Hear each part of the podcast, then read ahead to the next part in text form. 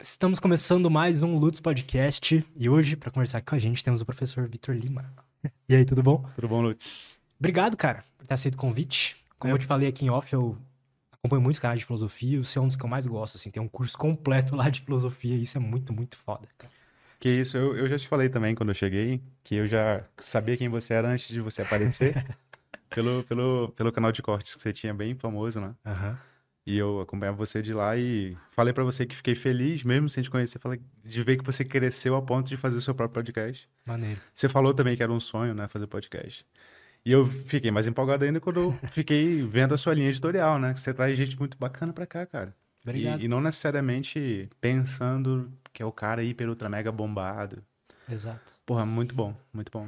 Parabéns pela, pela coragem de fazer essa linha editorial, viu? Obrigado, cara. Eu acho que são assuntos que valem a pena, sabe? Eu não quero só Sim. falar de besteira. É, é. Cara, então você, ah, dono, criador do Isso Não É Filosofia, certo? Sim. professor de filosofia também. E eu queria te perguntar: por que isto não é filosofia? Por que esse nome? Eu sou dono junto com a Evelyn, que é minha esposa. É, tá ali nos bastidores. É, a gente... Só põe um pouquinho mais perto de você Claro, o claro, microfone. O... A ideia é assim. A gente estava na faculdade, lá a gente se formou na Federal Rural do Rio, que fica na cidade de Seropédica, fica a duas horas do Rio, da capital, assim, é como se fosse Pinda para São Paulo, né? Tá, é a mesma distância. E aí a gente estava lá, a gente fez licenciatura, que é a faculdade voltada para ser professor do ensino básico e não para ser pesquisador. E o nosso, a nossa educação lá era voltada para ser professor, portanto. Então, a proposta da universidade era: você tem que aprender a lidar com um adolescente. Só que a prática era muito diferente. Porque os nossos professores todos eram de bacharelado, que foram a formação para ser acadêmico. E a gente ouvia muito a seguinte frase lá. Toda vez que a gente propunha alguma coisa que saía da estrita pesquisa acadêmica, assim, "Ih, isso não é filosofia. Isso não é filosofia. Isso é outra coisa. Tipo o quê? Me dá um exemplo. Acho que o fato que ficou marcado, assim, que aconteceu comigo foi... Eu estava numa, num projeto de iniciação científica, que a gente chama de PIBIC, que é, é tipo um projeto do governo para dar uma bolsa para, antes de você entregar seu trabalho de conclusão de curso, você aprender a fazer pesquisa. E aí eu estava fazendo sobre Nietzsche na época. E eu queria muito vincular o Nietzsche à música pop.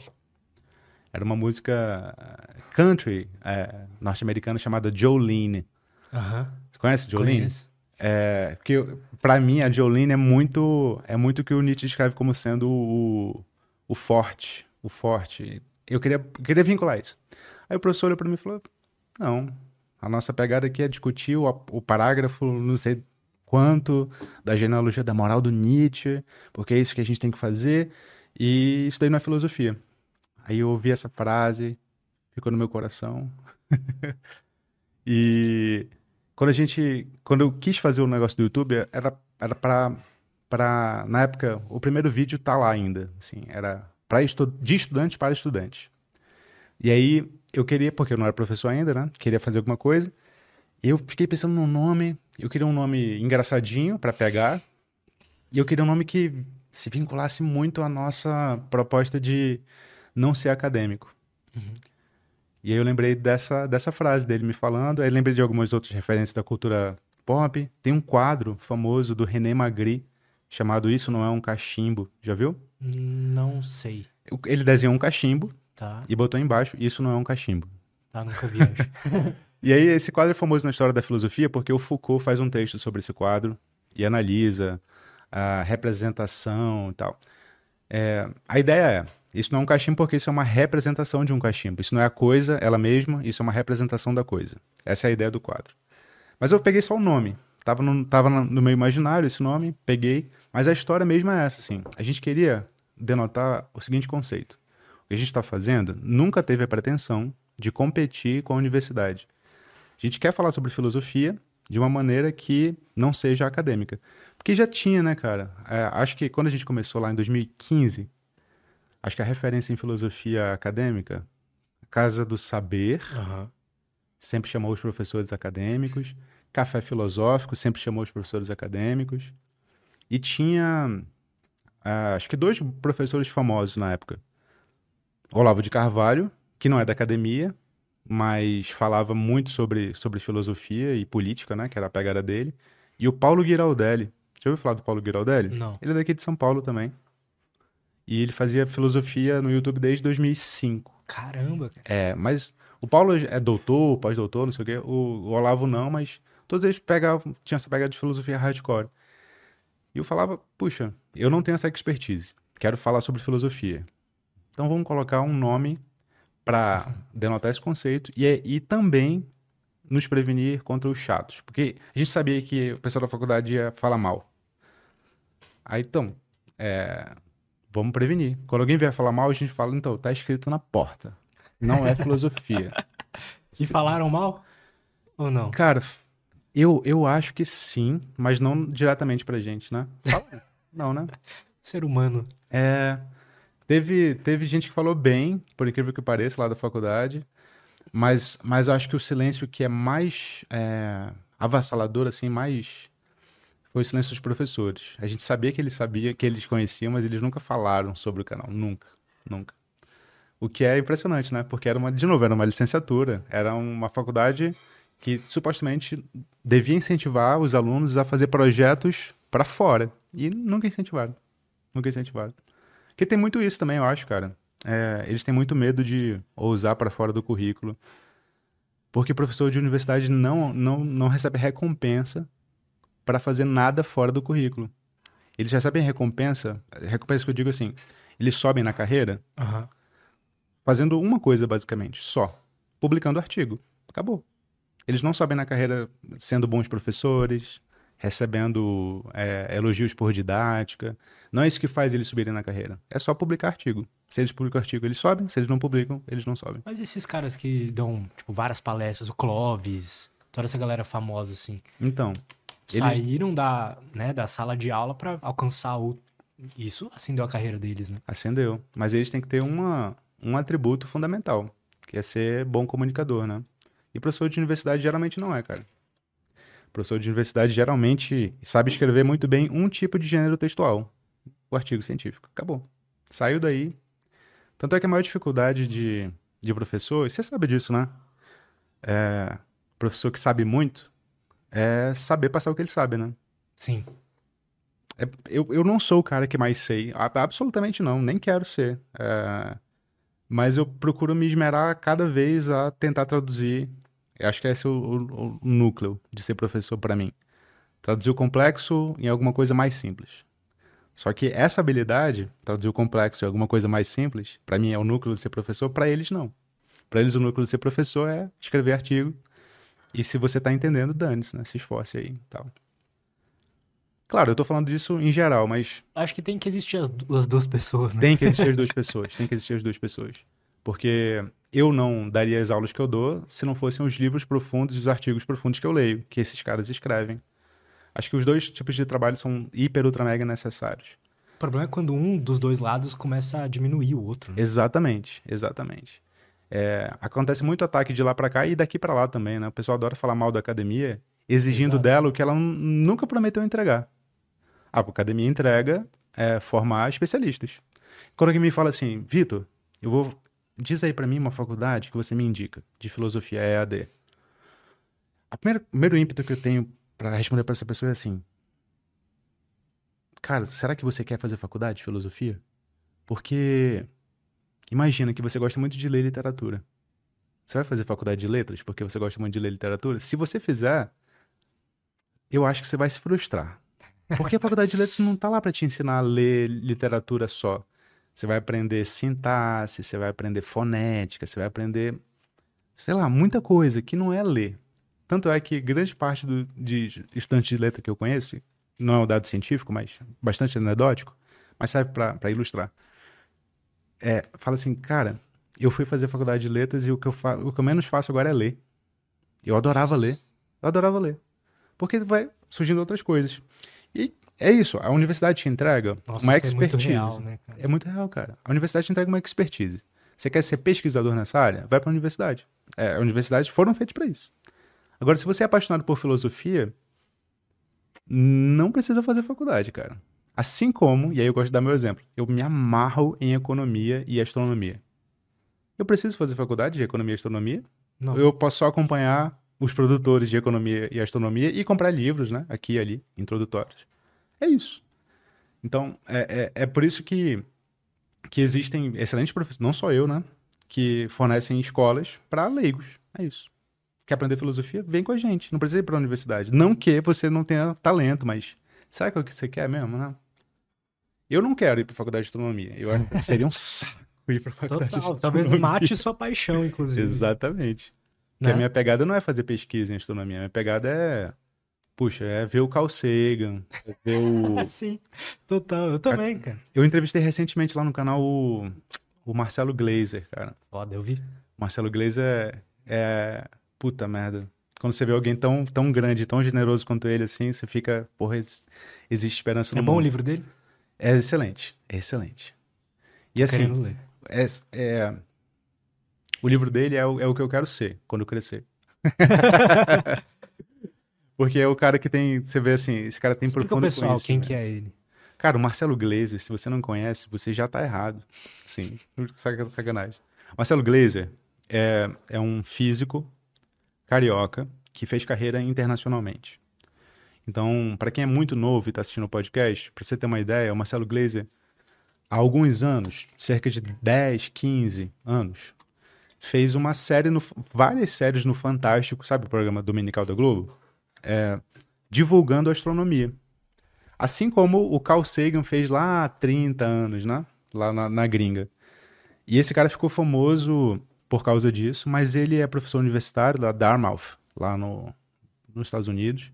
Ele ganhou um, um prêmio internacional de que premia cientistas de espiritualidade e ciência que tentam unir as duas coisas, o, o prêmio Templeton.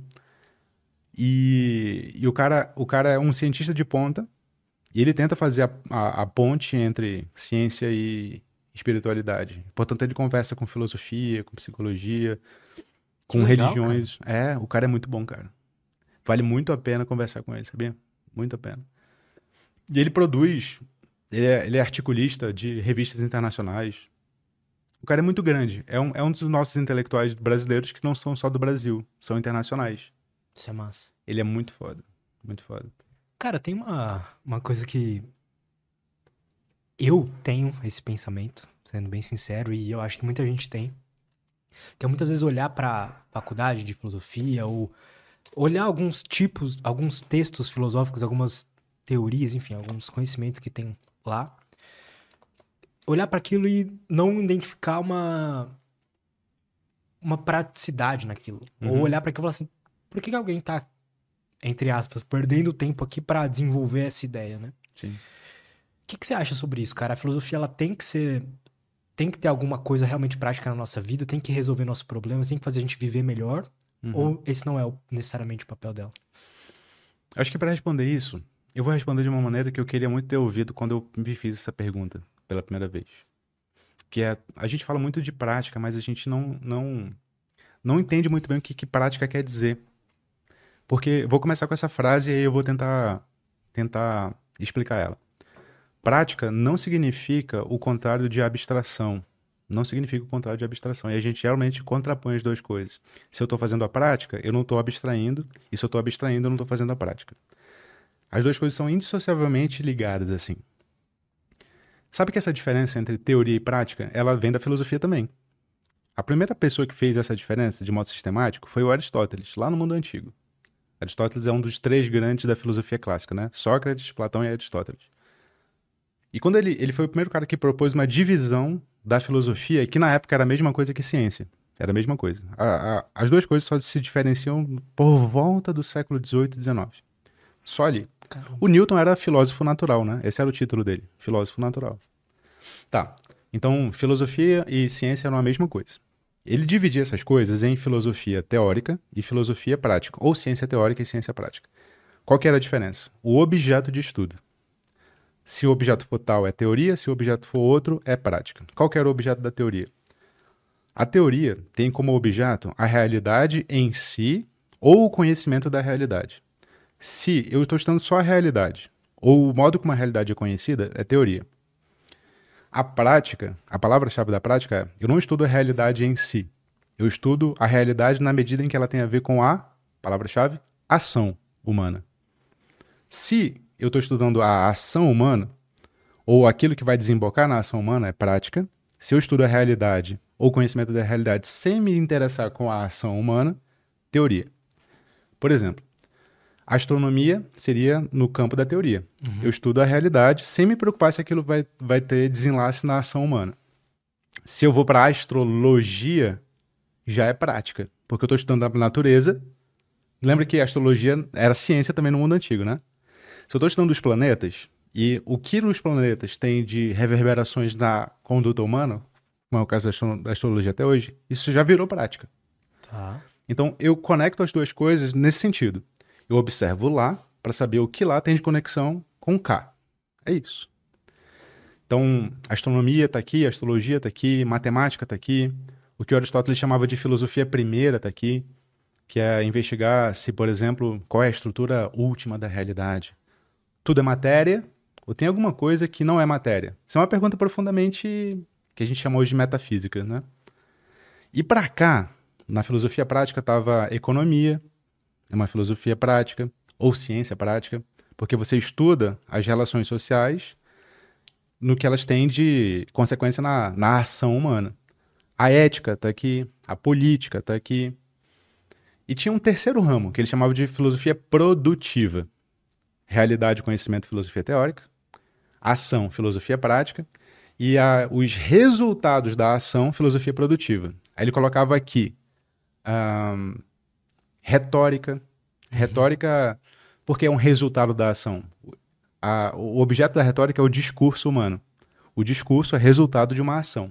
Ele colocava lá na filosofia produtiva. Ele colocava o que a gente chama hoje de literatura, que na, na época dele chamava de poética. Por que, que poética é produtiva? Porque o texto literário é resultado da ação humana. Então ele é estudado lá nas produtivas. É o que a gente chama hoje de técnica. Uhum. São as ciências produtivas. Então tem essa divisão: teórica, prática, produtiva. Palavra-chave da prática: ação. É, guarda isso. Ora, mas, cara, tem alguma coisa mais prática nesse sentido do que discutir sentido da vida? Assim, o sentido da vida é uma questão altamente abstrata e altamente prática. Por que, que é abstrata? Porque para você discutir sentido, você tem que saber o que, que é finalidade. E aí você vai ter que refletir sobre tipos de finalidade que há na vida. Tem finalidades instrumentais, finalidades últimas. Finalidade instrumental. Eu bebo água para manter meu corpo. Mas essa não é a, a, finalidade última da vida, porque ela só me leva para outro lugar. E esse outro lugar me leva para outro lugar. Esse tipo de reflexão, que o Clóvis adora fazer, inclusive, ele ficou famoso na parte dele por causa dessa, dessa analogia da finalidade, é uma, é uma reflexão altamente abstrata e prática. Porque você precisa passar por ela para refletir sobre se sua vida tem sentido. Outra reflexão que é altamente abstrata e prática, reflexão sobre valor. Se a sua vida não for valiosa, a sua vida não tem sentido. E você precisa refletir sobre o que, que traz valor para sua vida. E isso Com é uma certeza. reflexão prática e abstrata, porque também você precisa saber de onde vem valor, o que, que é valor, tal. Mas isso é algo abstrato que que atinge diretamente assim a qualidade de vida que você vai ter. É. Tem reverberações na sua ação. Ação. Tudo aquilo que tiver reverberação na sua ação é prático. Então, a gente precisa, com base nessa explicação, eu penso, refletir mais sobre o que, que é prático. Porque, cara, você quer, quer ver uma coisa? Se você passa a sua vida inteira fugindo das grandes questões, querendo só a prática, prática, prática, prática, sem, sem passar por essa reflexão que a gente está passando agora, você pode ter certeza de uma coisa, cara. A conta vai vir você vai sentir em algum momento é, é, falta da profundidade. Você vai ler livro atrás de livro que te, te, te promete entregar uma coisa muito concreta. Tipo, como fazer um podcast é uma coisa útil que a gente precisa. Como, é, como fazer exercício é uma coisa útil que a gente precisa. Como dormir é uma coisa útil que a gente precisa. Como fazer jiu-jitsu é uma coisa útil que a gente precisa. Mas em algum momento gente vai sentir necessidade de refletir sobre coisas que são, não são entregues facilmente por um manual e que tem profunda conexão com a nossa ação. Sem dúvida. E por isso que não tem dicotomia. Abstração e prática não são coisas que andam separadas. Quando você entende isso, existem camadas profundas que você precisa cavar que não são entregues por manuais e que têm a ver com a prática. Então, entendido isso, a gente pode voltar para sua pergunta. A filosofia tem que ser prática? Eu acho que tem, desde que a gente entenda isso. Porque eu posso estar refletindo sobre. A, cara, um palavrão em filosofia. Metafísica é um palavrão, né? Porra, metafísica, chato, já tô dormindo. Metafísica. Mas metafísica nada mais é do que teoria da realidade. É isso que metafísica quer dizer: teoria da realidade. Teoria dos aspectos mais fundamentais da realidade. Isso é metafísica. Eu posso ser um metafísico, como a palavra ficou conhecida na história da filosofia, que é o metafísico dualista, que acha que tem essa realidade, uma realidade além, física e não física, mas não precisa ser um metafísico desse tipo. Tem um cara na, na antiguidade, três caras: o Demócrito, o Epicuro e o Lucrécio. O Demócrito é o cara que fez a teoria atômica pela primeira vez. O Epicuro foi o cara que formulou uma teoria ética com base no atomismo. E o Lucrécio é o cara que fez um poema épico antigo para sistematizar essa teoria. O texto maior que a gente tem da antiguidade é do Lucrécio. Do Demócrito a gente tem pouca coisa, do Epicuro quase nada, pouquíssima coisa, e do Lucrécio a gente tem um poema épico gigante. Nossa, Esse... o do Epicuro parece bem interessante. O Epicuro é sensacional, cara. Sensacional. Tem uma de novo, tem um, uma compilação recém-publicada em língua portuguesa pela Companhia das Letras com os principais textos do Epicuro. Dá uma olhada, é muito, vale muito a pena. Tá menos de 30 pau. E aí, esses caras são materialistas. Eles partem da concepção de que a realidade, em seu aspecto mais fundamental, é átomos e vazio. Isso é uma teoria metafísica. Por quê? Porque é uma teoria sobre os aspectos mais fundamentais da realidade. Eu tenho uma tese metafísica. Toda ciência hoje parte de uma tese metafísica não discutida. É essa, que a realidade se reduz a seus aspectos materiais. A gente sabe disso com certeza? Não. A gente parte dessa premissa para daí fundamentar. Mas isso interfere na nossa realidade, cara. Por quê? Na nossa ação, na nossa prática. Porque se a gente parte dessa concepção de realidade e não outra, a gente, por exemplo, toma atitudes mais espirituais ou menos espirituais. Uhum. Entende? Então é uma concepção profundamente abstrata. O que a realidade é, no seu aspecto mais fundamental, tem reverberações na nossa prática cotidiana. Tu, todas as abstrações vão ter isso? Eu acho que em alguma medida sim.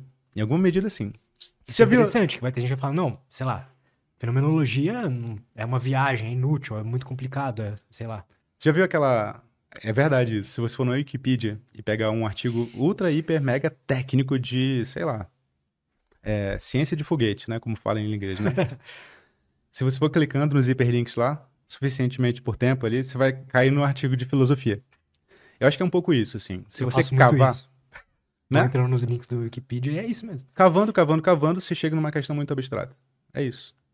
As grandes perguntas da filosofia, eu acho que elas se conectam com todas as outras. Para mim, são quatro as grandes perguntas: o que é a realidade? Como eu conheço a realidade? Como me comportar em relação aos outros? E como orientar a minha vida individual? Para mim, essas são as quatro questões fundamentais da filosofia. Que legal, cara. É metafísica, epistemologia, ética e a quarta eu chamo de existência. É, cara, tá conectado a tudo. Eu desafio alguém a colocar aí.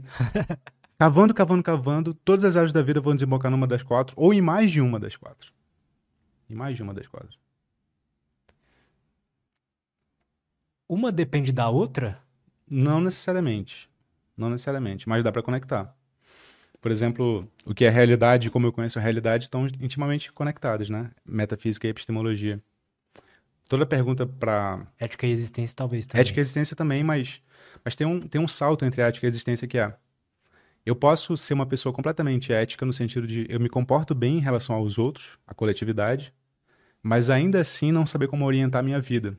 Como é que isso pode acontecer? Digamos que você nasce numa família de médicos, é, portanto, segue a carreira dos seus pais, é, é, um cidadão exemplar, cumpridor das leis, casou, teve filhos, é, teve saúde financeira, dorme, faz exercício, bebe água, tudo aquilo, né? A sua vida é, portanto, é eticamente falando, coletivamente falando, a vida que se encaixa, a vida sem desvios. Mas isso necessariamente dá sentido para sua vida? Não, né? E aí entra a existência. E aí, o que você vai fazer da sua vida? Entende? Essa, a questão existencial, ela, ela, ela pode ser dissociada muito da, da, da questão ética. Muito. Às vezes aquilo que, que é socialmente adequado é existencialmente a coisa que mais te causa ansiedade. Acho, isso acontece com frequência, né?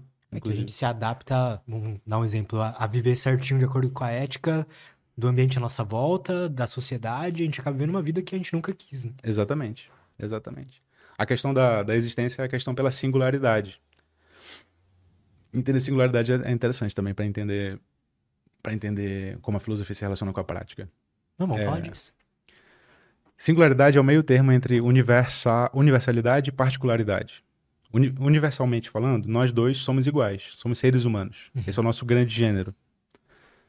Na particularidade, aí a gente vai dizer onde você nasceu, onde eu nasci, onde você cresceu, onde eu cresci, quem são seus pais. Mas tudo isso diz, diz mais quem é você, mas não esgota quem é você. Porque você é você porque você nasceu em São Paulo? Manaus. Você nasceu em Manaus? Você é meu conterrâneo. Uhum. Cara, Sério? Manaus, depois fui pro Ceará, depois pra Minas, agora eu tô aqui. Ele falou o mesmo trajeto que eu, né? Eu fui pra Manaus, fui é? pro Ceará. Sério? Que bizarro. Caraca, você... Porra, vamos mudar... Eu fiquei Não. um pouquinho tempo lá em Manaus. Fiquei um mês, sei lá. Ah, você nasceu e é, já, já saiu. já vazei. Ah, pô. não sei como é lá. Nem tomou açaí, então. Tomou açaí? Chegou a tomar açaí? De lá, não. Açaí de verdade? Não. Essa é outra discussão, né? Essa é uma discussão filosoficamente é... profunda. É, porque açaí não. Ah, não, deixa pra lá, o pessoal vai. É... Não, eu ouço muito isso. É. E. Então, as particularidades são aquilo que te localiza onde você nasceu, qual língua você fala, escolas que você frequentou. Mas mesmo assim, isso não esgota quem você é. Porque muita gente nasceu onde você nasceu, frequentou as escolas onde você frequentou, entende? É isso não particulariza quem você é. A singularidade é aquilo que só você tem. Só que aquilo que só você tem, cara, não pode ser expresso numa fórmula. Acho que para entender isso. Como assim? Sabe aquela, aquele papo de que se eu souber quem é a minha essência, eu sei quem eu sou? Sim. Isso é simplesmente falso. Por quê? Porque o conceito de essência é o conceito de aquilo que te enquadra dentro de um gênero. Qual que é, qual que é a essência do ser humano, segundo o, o Aristóteles? Ser humano é o homem, é o, é o animal racional. Já viu isso? Uhum. Ser animal racional é a essência de ser homem. É isso que distingue homem de qualquer outro. Distingue homem de macacos, tigres, plantas, estrelas. Animal racional. Se eu tiro a racionalidade, não é mais homem. Se eu tiro a animalidade, não é mais homem. Tem que ser animal racional. Só que eu acabei de dizer algo que não te particulariza, Lutz. Eu acabei de dizer algo que te coloca dentro do gênero homem. Mas quem é o Lutz? A tua essência é ser animal racional. Isso não diz quem você é. Isso diz quem você é enquanto homem. Mas até aí, eu e você somos iguais, né? Porque eu Sim. também sou um animal racional. Portanto, dizer essência é dizer nada. Mas não existe uma essência de cada indivíduo? Então, se existir. Sem, sem ir por, por, esse lado. Se existir a essência de cada indivíduo, ela não. Ela, ela quer dizer outra coisa que não o que a, a filosofia diz. Porque filosoficamente falando, a essência é isso. É algo que te coloca dentro de um gênero. Só que, se a gente quiser dizer a essência de um indivíduo e não mais de um gênero, a gente não tem como fazer isso de modo é, enumerativo simples. Enumerativo simples é dizer, tem dois atributos, animal e racional. Isso é um enumerativo simples. Tenta fazer isso contigo agora. Não dá. Não dá. Eu já tentei. Não dá, cara. Não dá. É, e, essa, e, e, e, essa é uma coisa que o Aristóteles já disse. Assim, é impossível fazer ciência do, do, do individual. A ciência é sempre do universal. O universal, quando ele se referia, é esse gênero. Eu tenho como fazer ciência dos gêneros, porque os gêneros dá para dá pra dizer quais são os atributos deles. Dá para fazer ciência do homem, animal, uhum. universal. Dá para fazer ciência do gato. Dá para fazer ciência da raposa. Dá para fazer ciência dos planetas. Quando eu consigo, quando eu me meto a fazer ciência de um indivíduo dentro desse gênero, já não dá, porque o indivíduo tem tantos atributos, mas tantos atributos que não dá para categorizar. Não dá para categorizar. E, e outra, os, os, atributos dos indivíduos mudam o tempo inteiro. E não dá para fazer ciência do que muda o tempo inteiro. Dá para fazer ciência do que tem regularidade. Total. Entende? E é por isso que a gente não. A gente vai, vai morrer tentando e não vai conseguir encontrar a nossa essência. Porque não existe essência do individual. A essência só é a essência do universal, do gênero. Por isso que a gente se sente perdido. Essa é uma das coisas. Eu, eu, eu, eu diria que sim. Acho que é, é, a gente se sente perdido por uma incompreensão filosófica fundamental. A gente está tá perseguindo uma coisa que não existe. Não existe. Sabe que a virada de interpretação dos existencialistas é essa? E é por isso que eles gostam tanto de literatura, os existencialistas franceses. Porque qual que é a pegada da literatura ao contrário da ciência? A literatura não está interessada em enumerar os atributos universais e necessários e únicos de alguém. A literatura está interessada em descrever narrativas várias, infinitas. Quanto mais narrativas, melhor para a literatura. A literatura não tem uma narrativa única. E os, existencialistas sabiam disso.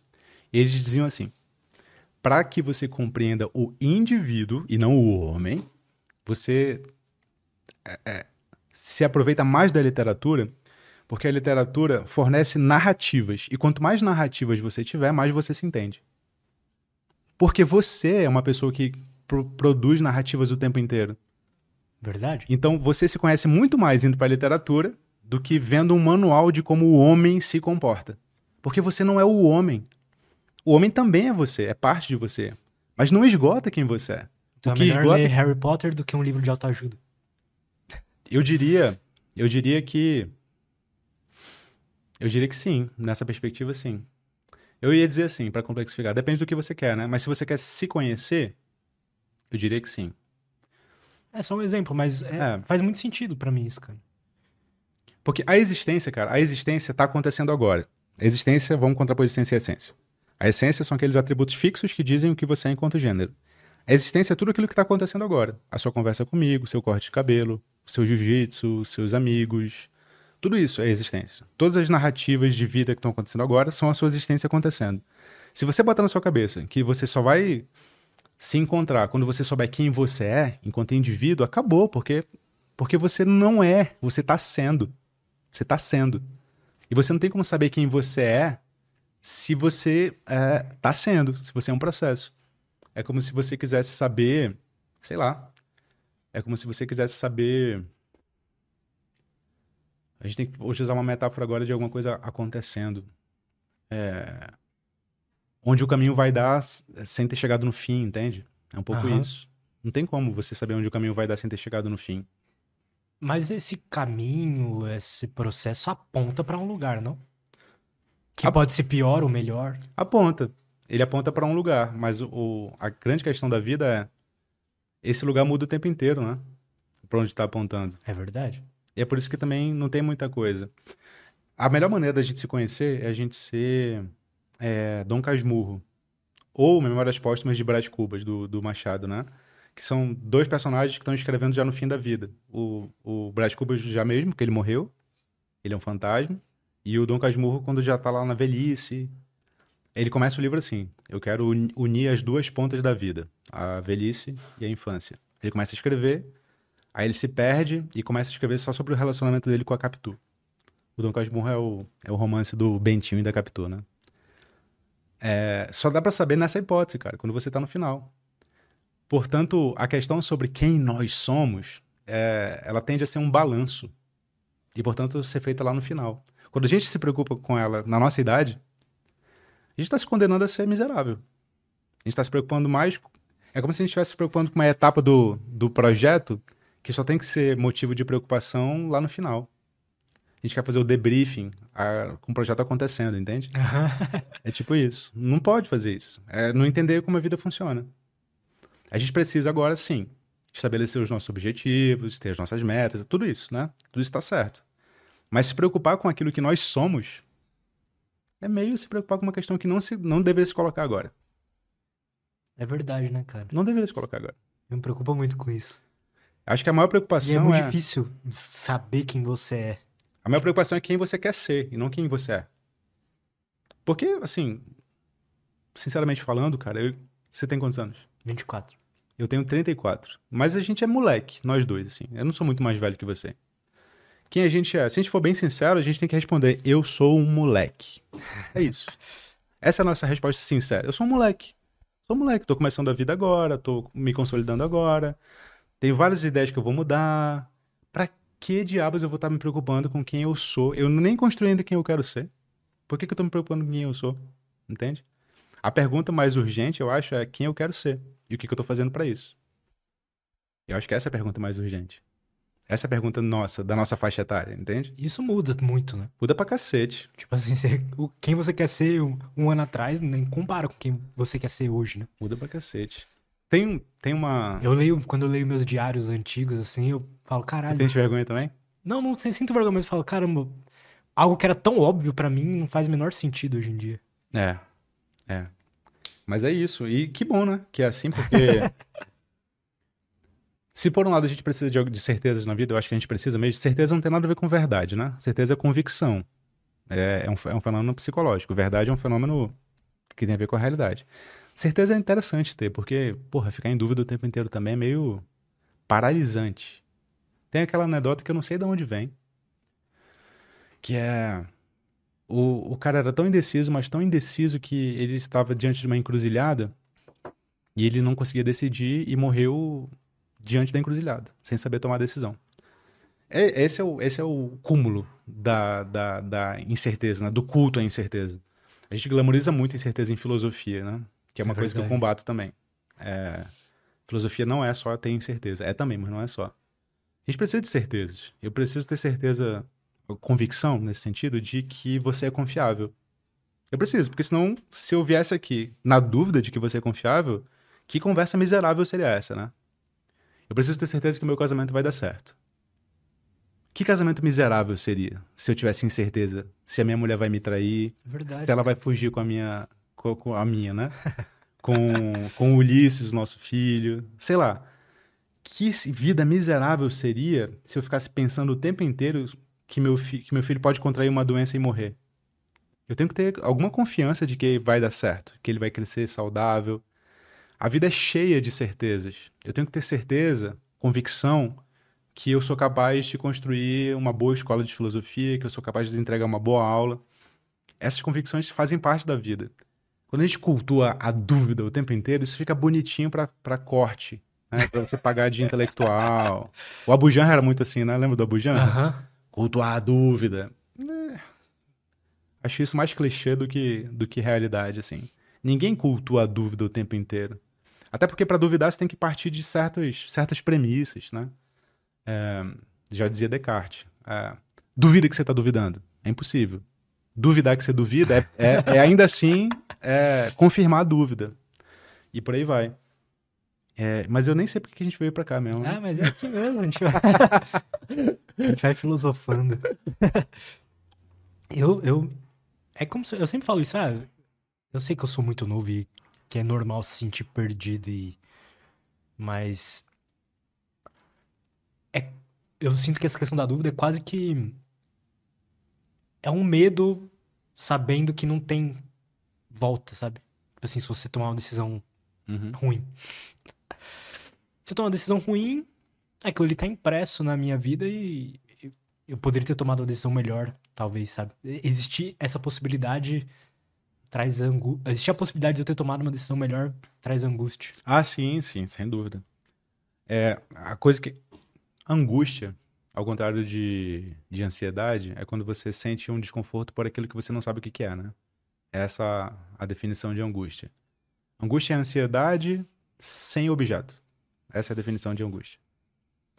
Só que quando você tenta explicar como é que ela acontece, uma das maneiras mais eficazes de explicar a angústia veio de um filósofo chamado Kierkegaard que era mais teólogo do que, do que filósofo, mas, mas ele descrevia profundamente o modo como a gente se, se comporta.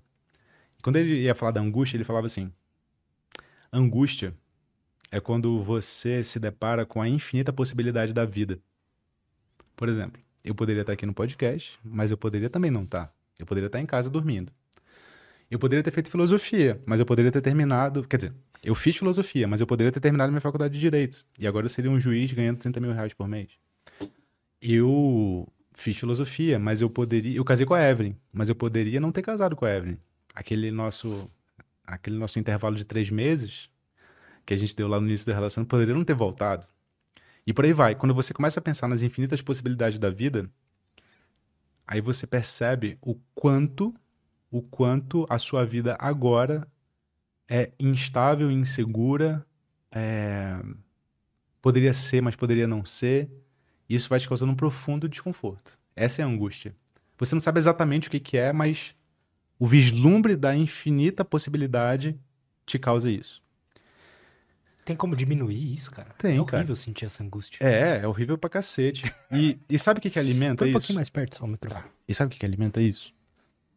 Eu sempre bato na mesma tecla, assim, que é a nossa época, ela, ela, ela é a época do indivíduo, né? Não é, não é, o, não é o último, a última década, os últimos 20 anos. É a modernidade, se caracteriza por ser a época do indivíduo. Em que sentido a época do indivíduo? Quando a gente vai mapear a modernidade em história, a gente sempre contrapõe com o período anterior. O período anterior era o período em que predominava um certo. A gente está falando de Ocidente, né? Europa e tudo, tudo aquilo que a Europa conquistou. O período anterior à modernidade é o período da nobreza, é o período do clero, é o período da Igreja Católica, é o período em que o centro de referência era a família e comunidade. Você é você, de acordo com a família em que você nasce, de acordo com a comunidade em que você nasce. Se você é sapateiro, se seu pai é sapateiro, você vai ser sapateiro. Se você é nobre, se seu pai é nobre, você vai ser nobre. E por aí vai. O seu destino está determinado, localizado de acordo com o seu grupo. Esse é o contexto pré-moderno. O contexto moderno é o contexto de ascensão de outro tipo de classe, a classe dos comerciantes, que a gente conhece mais hoje por burguesia, mas é a classe dos comerciantes. Que somos nós, todos nós, todos nós somos em alguma medida burgueses nesse sentido, não no sentido marxista, de dono dos meios de produção, não, mas de comerciante. Aham. E o que é um burguês? Um burguês é aquele que não tem pedigree. É aquele que faz o seu império, mesmo não vindo de família de sangue azul. Esse é o burguês.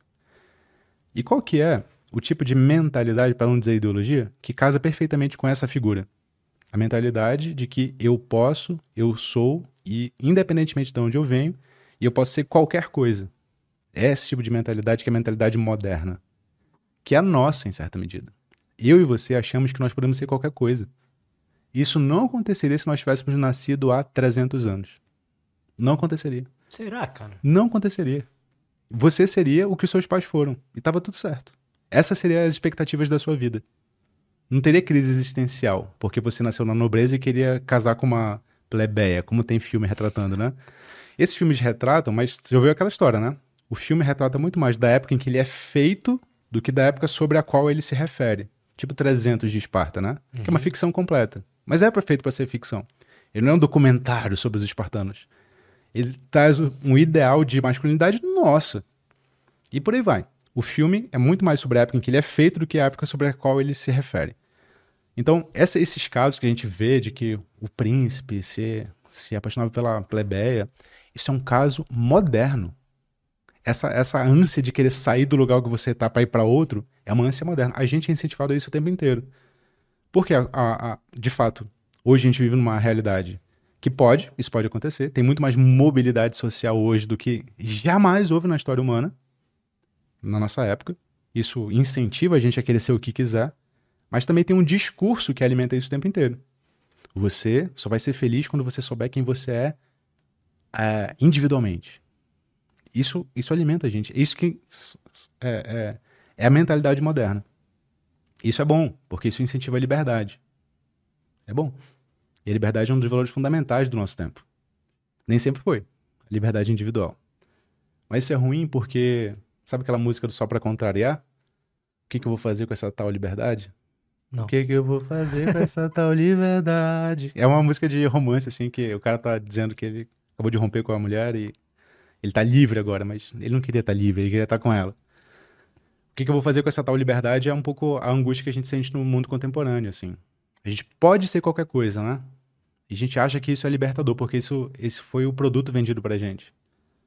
Mas o que a gente sente o tempo inteiro é que não é tão libertador assim, não, ser, poder ser qualquer coisa. Ou é?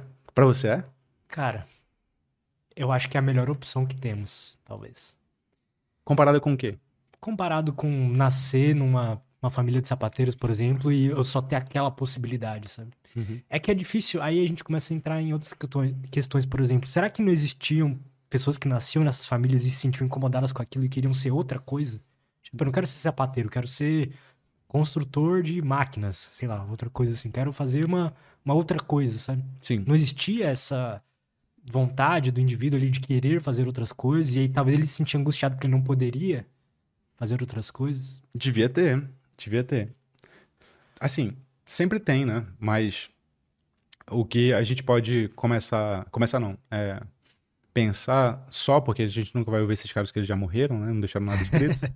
a gente só, só, consegue pensar em termos sociológicos de mentalidade de época, né? Nunca mentalidade é. individual. Verdade. Mas acho que para pegar outro, outra comparação, para a gente contrastar com a nossa angústia atual, né? Essa de inúmeras possibilidades. A angústia moderna da liberdade. Você gosta de viajar? Gosto. Por quê? Não sei. Eu acho que é um momento de que eu sou meio que forçado a desligar de, de alguns estados de alerta, assim, que acabam tendo que, que eu acabo tendo que ficar quando eu tô no meu ambiente de trabalho, no dia a dia normal. Sim. E para onde você gosta de viajar? Pro mato. Pro mato. Voltar para as origens, será? É. Mas o que, que você vincula mato? Mato. Eu gosto de fala, fala... lugares que não tenham muita gente, lugares que não tenham muita informação, hum. lugares mais calmos, assim. Você vincula, então, o mato a, a paz, né? A é. ausência de ruído. Exato. Você já, já... Você viaja constantemente para esses lugares? Sim. Direto passa uma semana, um lugar que, sei lá, não tem internet ou tem pouca. E você fica em hotel ou você fica em... Fica em Airbnb. Em Airbnb, com ar-condicionado e tal. É, sem mosquitos. Sem mosquitos, é isso que eu ia falar agora. é isso que eu ia falar agora. Porque é, você deu uma boa resposta, que é, eu gosto de viajar porque eu, eu sinto paz. Exato. Mas você não abre mão dos confortos modernos, né? De, claro, né? nenhum de nós abriria. Eu também não abriria. Não estou fazendo uma acusação aqui. É, é, eu queria levar a reflexão nesse sentido, assim. A gente gosta muito mais da ideia do que do fato. E se você gostasse de mato, você sabe que o mato é desconfortável pra cacete, né? Porra. Pois é. A gente gosta do mato e entre nós e o mato, um vidro e dentro desse ambiente de vidro, um ar-condicionado. É disso que a gente gosta. Eu gosto de ter poder sobre o mato. Exato, exato. A gente gosta da ideia do mato. A gente não gosta do mato. Alguma, alguma outra pessoa me responderia assim, se eu perguntasse se ela gosta de viajar. Eu gosto de viajar. Por quê? Porque eu gosto de conhecer culturas diferentes. E eu sempre tenho um pé atrás com quem responde. Eu gosto de conhecer culturas diferentes. Falei, beleza, então quanto tempo você passa lá? Ah, eu passo uma semana. E você conhece o quê? Os pontos turísticos. Eu, falo, eu fico pensando, você sabe que dá para conhecer os pontos turísticos pelo Google, né? Por que você não conhece pelo Google? Não, porque ir lá é outra coisa. Tá. É outra coisa por quê? O que, que você conheceu lá que você não conheceria aqui? E a pessoa não sabe responder. Ela não sabe responder, porque não tem absolutamente nada que ela possa fazer lá que ela não pode fazer na internet também. É puro e simples imaginário. Está lá, é uma ideia que ela comprou desde sempre, porque aquilo vai fornecer uma experiência. E essa palavra é muito moderna também. Experiência. A gente atrela muito a boa vida a ideia de experiência. Cara, até veio uma, uma, uma amiga minha, Jéssica, neurocientista, ela estuda comportamento financeiro, né? Sim. E aí eu chego à conclusão, tá, e aí, dinheiro traz felicidade ou não? Ela falou, quando usado para comprar materiais, matérias, assim, objetos e tudo mais, não. Mas quando é usado para comprar experiências, sim. Aí eu, agora que você me falou, eu falo, cara, mas o que, que são experiências? Né? Cara, você sabe que. Como assim experiências? Agora eu vou ter que perguntar isso pra ela. Esses né? estudos de, de, de neurociência sobre felicidade são uma das coisas mais problemáticas que existe na neurociência, né? Que os, os neurocientistas Sério, não, não conseguem, não conseguem desdobrar. Porque, primeiro... Eu acho que eu discordo de você, vamos ver. Primeiro que, que eles nunca conseguem definir que negócio é esse. E eles sempre definem de modo muito. Muito subjetivo. muito subjetivo, exatamente. Chama bem-estar subjetivo. E assim, se o, se o neurocientista é honesto, ele começa a explicação dele falando assim: primeiro de tudo, isso depende de cultura para cultura. Se ele é honesto. Porque ah. todos os estudos que eles mostram são estudos muito localizados. Sim. Muito localizados. E, portanto, muito difícil de ser generalizados. Verdade. Se eles são localizados, como é que ele vai generalizar esse negócio? Não vai. Não vai. Se ele é honesto, ele começa com essa premissa. Os estudos que eu tenho, e tenho, são de uma cultura com esses ideais aqui. Beleza. Se eu aceito esses ideais, eu estou discutindo felicidade nesses termos. Tá. Beleza. Mas quem disse que a felicidade nesses termos é felicidade? Ninguém disse. A gente só compra. A gente só compra. Cara, eu posso, vamos lá, eu posso perguntar para alguém que viveu numa vida miserável se ela é feliz e ela vai dizer que é feliz e eu tenho que botar na pesquisa que ela é feliz, porque ela tá me dizendo que ela é feliz. Mas eu tô vendo objetivamente que a vida dela tem carências, que ela sofreu abusos, que não sei o que, que não sei o que, entende? Tem vários elementos que não são subjetivos que dá pra gente analisar se, se a vida de alguém é, é aquilo que ela diz ou não. Só que, para efeito dessa pesquisa, eu só conto com declaração individual. Isso é extremamente problemático. É por isso que, que não dá para ser de outro modo também, né? Porque se eu for pra, de outro modo, eu tenho que já ir para sociologia, antropologia e filosofia. E quando eu vou analisar o que é felicidade, cara, assim, da minha perspectiva, o que menos interessa é o que as pessoas declaram, assim. Porque as pessoas declaram, seja qual for a mentalidade da época delas. Elas vão declarar, seja qual for a mentalidade da época delas. Elas não vão pensar muito a respeito. Se você me disser o que é felicidade aqui, Lutz, cara, é Nossa, duro, é duro ouvir isso. Não vai ser muito diferente do que a maioria das pessoas vão dizer. Você não vai ser o único. Você vai dizer o que o seu tempo diz o que é felicidade. É isso que você vai dizer. A gente não é tão especial assim, entende? Sim. É, você sabe que eu falei da, da, da viagem para chegar nesse ponto aqui. A viagem, assim, o, o, Sócrates, ele se orgulhava de ter saído de Atenas pouquíssimo. Pouquíssimo. Porque ele falava que tudo que ele precisava estava lá. A vida dele estava lá, as raízes dele estavam tava lá. Assim, o valor que ele tinha de vida estava lá. Para que diabos ele ia querer viajar? Ter experiência. Meu amigo, experiência para quê? Tudo que você cultiva tá aqui. Então, eu acho que quando eu morar no meio do mato, eu vou querer viajar muito menos. Eu acho que moderno que você é, como eu sou, como todo mundo é, né, que tá assistindo a gente, eu acho que é tipo aquela coisa, quando você conquistar o que você quer, você não vai demorar mais. muito, você vai querer outra coisa, porque é assim que a nossa mentalidade de época diz pra ser. A gente valoriza desafio, experiência, mudança, entende? É isso que a gente valoriza hoje. Mas isso é hoje. Isso é a nossa, a nossa, a nossa vivência contemporânea, desde a modernidade até agora. Será que isso não é humano, biológico mesmo, humano? Não, absolutamente não. Se fosse, todas as culturas de todos os tempos eram, e não eram. Estou te falando do Sócrates agora. Um grego jamais Verdade. imaginaria que viajar, ter experiência é uma coisa boa. Entende? Não é uma coisa boa. É, para eles, né? Para eles. Esse negócio de viajar é muito recente na história humana, cara. É muito, ele, ele acende essa, essa ideologia da viagem junto com a ideologia consumista total do século XX. século XIX as pessoas não viajavam. Tá? Primeiro porque também não tinha condições, né? Era muito difícil viajar, blá blá blá. E depois porque não tinha o glamour da viagem, assim. Cara, vamos ser sinceros, viajar é uma merda. Assim, você tá fora de casa, você tá desconfortável, é merda, você tá desconfortável, você sai da sua rotina, você não tem seus amigos, é, você gasta dinheiro, é uma merda viajar, cara. É, é só bom tirar foto e postar no Instagram. É só isso que é Depende, bom. Depende, cara. Quando é que é bom viajar? Me convence. Pra mim é bom viajar. Quando a viagem me traz mais paz do que obrigações, assim. Porque obrigação Sim. já tem no dia a dia. Uhum. Então a viagem é uma pequena fuga, um, um, pequeno momento de respiro, que eu acho que é importante, me ajuda bastante quando eu, eu volto realmente num estado melhor, assim, de, de vida, de. Enfim, mais calmo mesmo. Mas o que você falou é verdade. Quando a viagem, e eu fiz algumas viagens assim no ano passado, quando a viagem ela te traz mais obrigações do que, para mim no caso, do que essa paz, eu prefiro voltar para casa.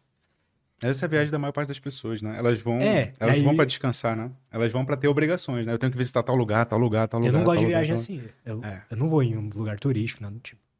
Eu, eu tirava muito sarro com a Evelyn, minha esposa, porque o imaginário de Paris, né? A gente tem muito imaginário de Paris, que é, sei lá, glamuroso e tal. E todo mundo quer ir pra Paris. Eu queria ir pra Paris, a Evelyn quer ir pra Paris.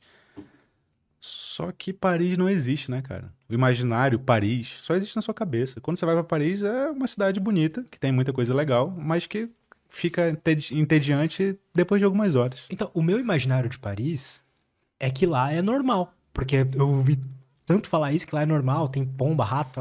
É, nos últimos anos teve, nos e últimos aí... tempos teve uma desglamorização de Paris, né? E aí, vai ser gente. bom quando eu chegar lá, eu vou ficar mais surpreendido. É.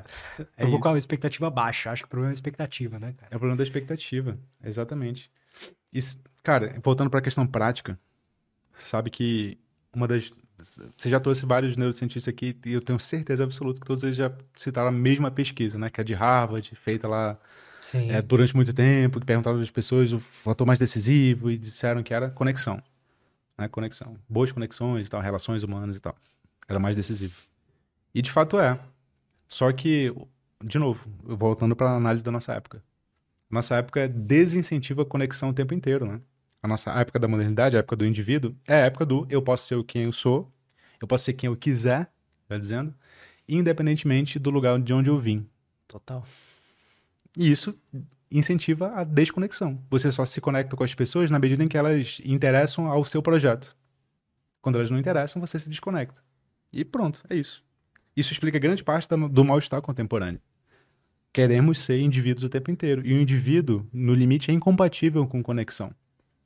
No limite, é incompatível, porque o indivíduo é aquele que quer ser o que ele quiser. E a conexão é abrir mão do que você quer em prol da coletividade. O tempo inteiro. Isso significa Verdade. coletividade.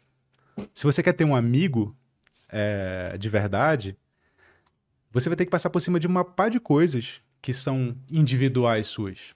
Porque ele vai Verdade. fazer merda, porque ele vai pisar na bola com você, porque ele vai ter erros que você não consegue, que não, que não combinam com a sua vida, porque ele vai ter um, um estilo de vida que não é o seu.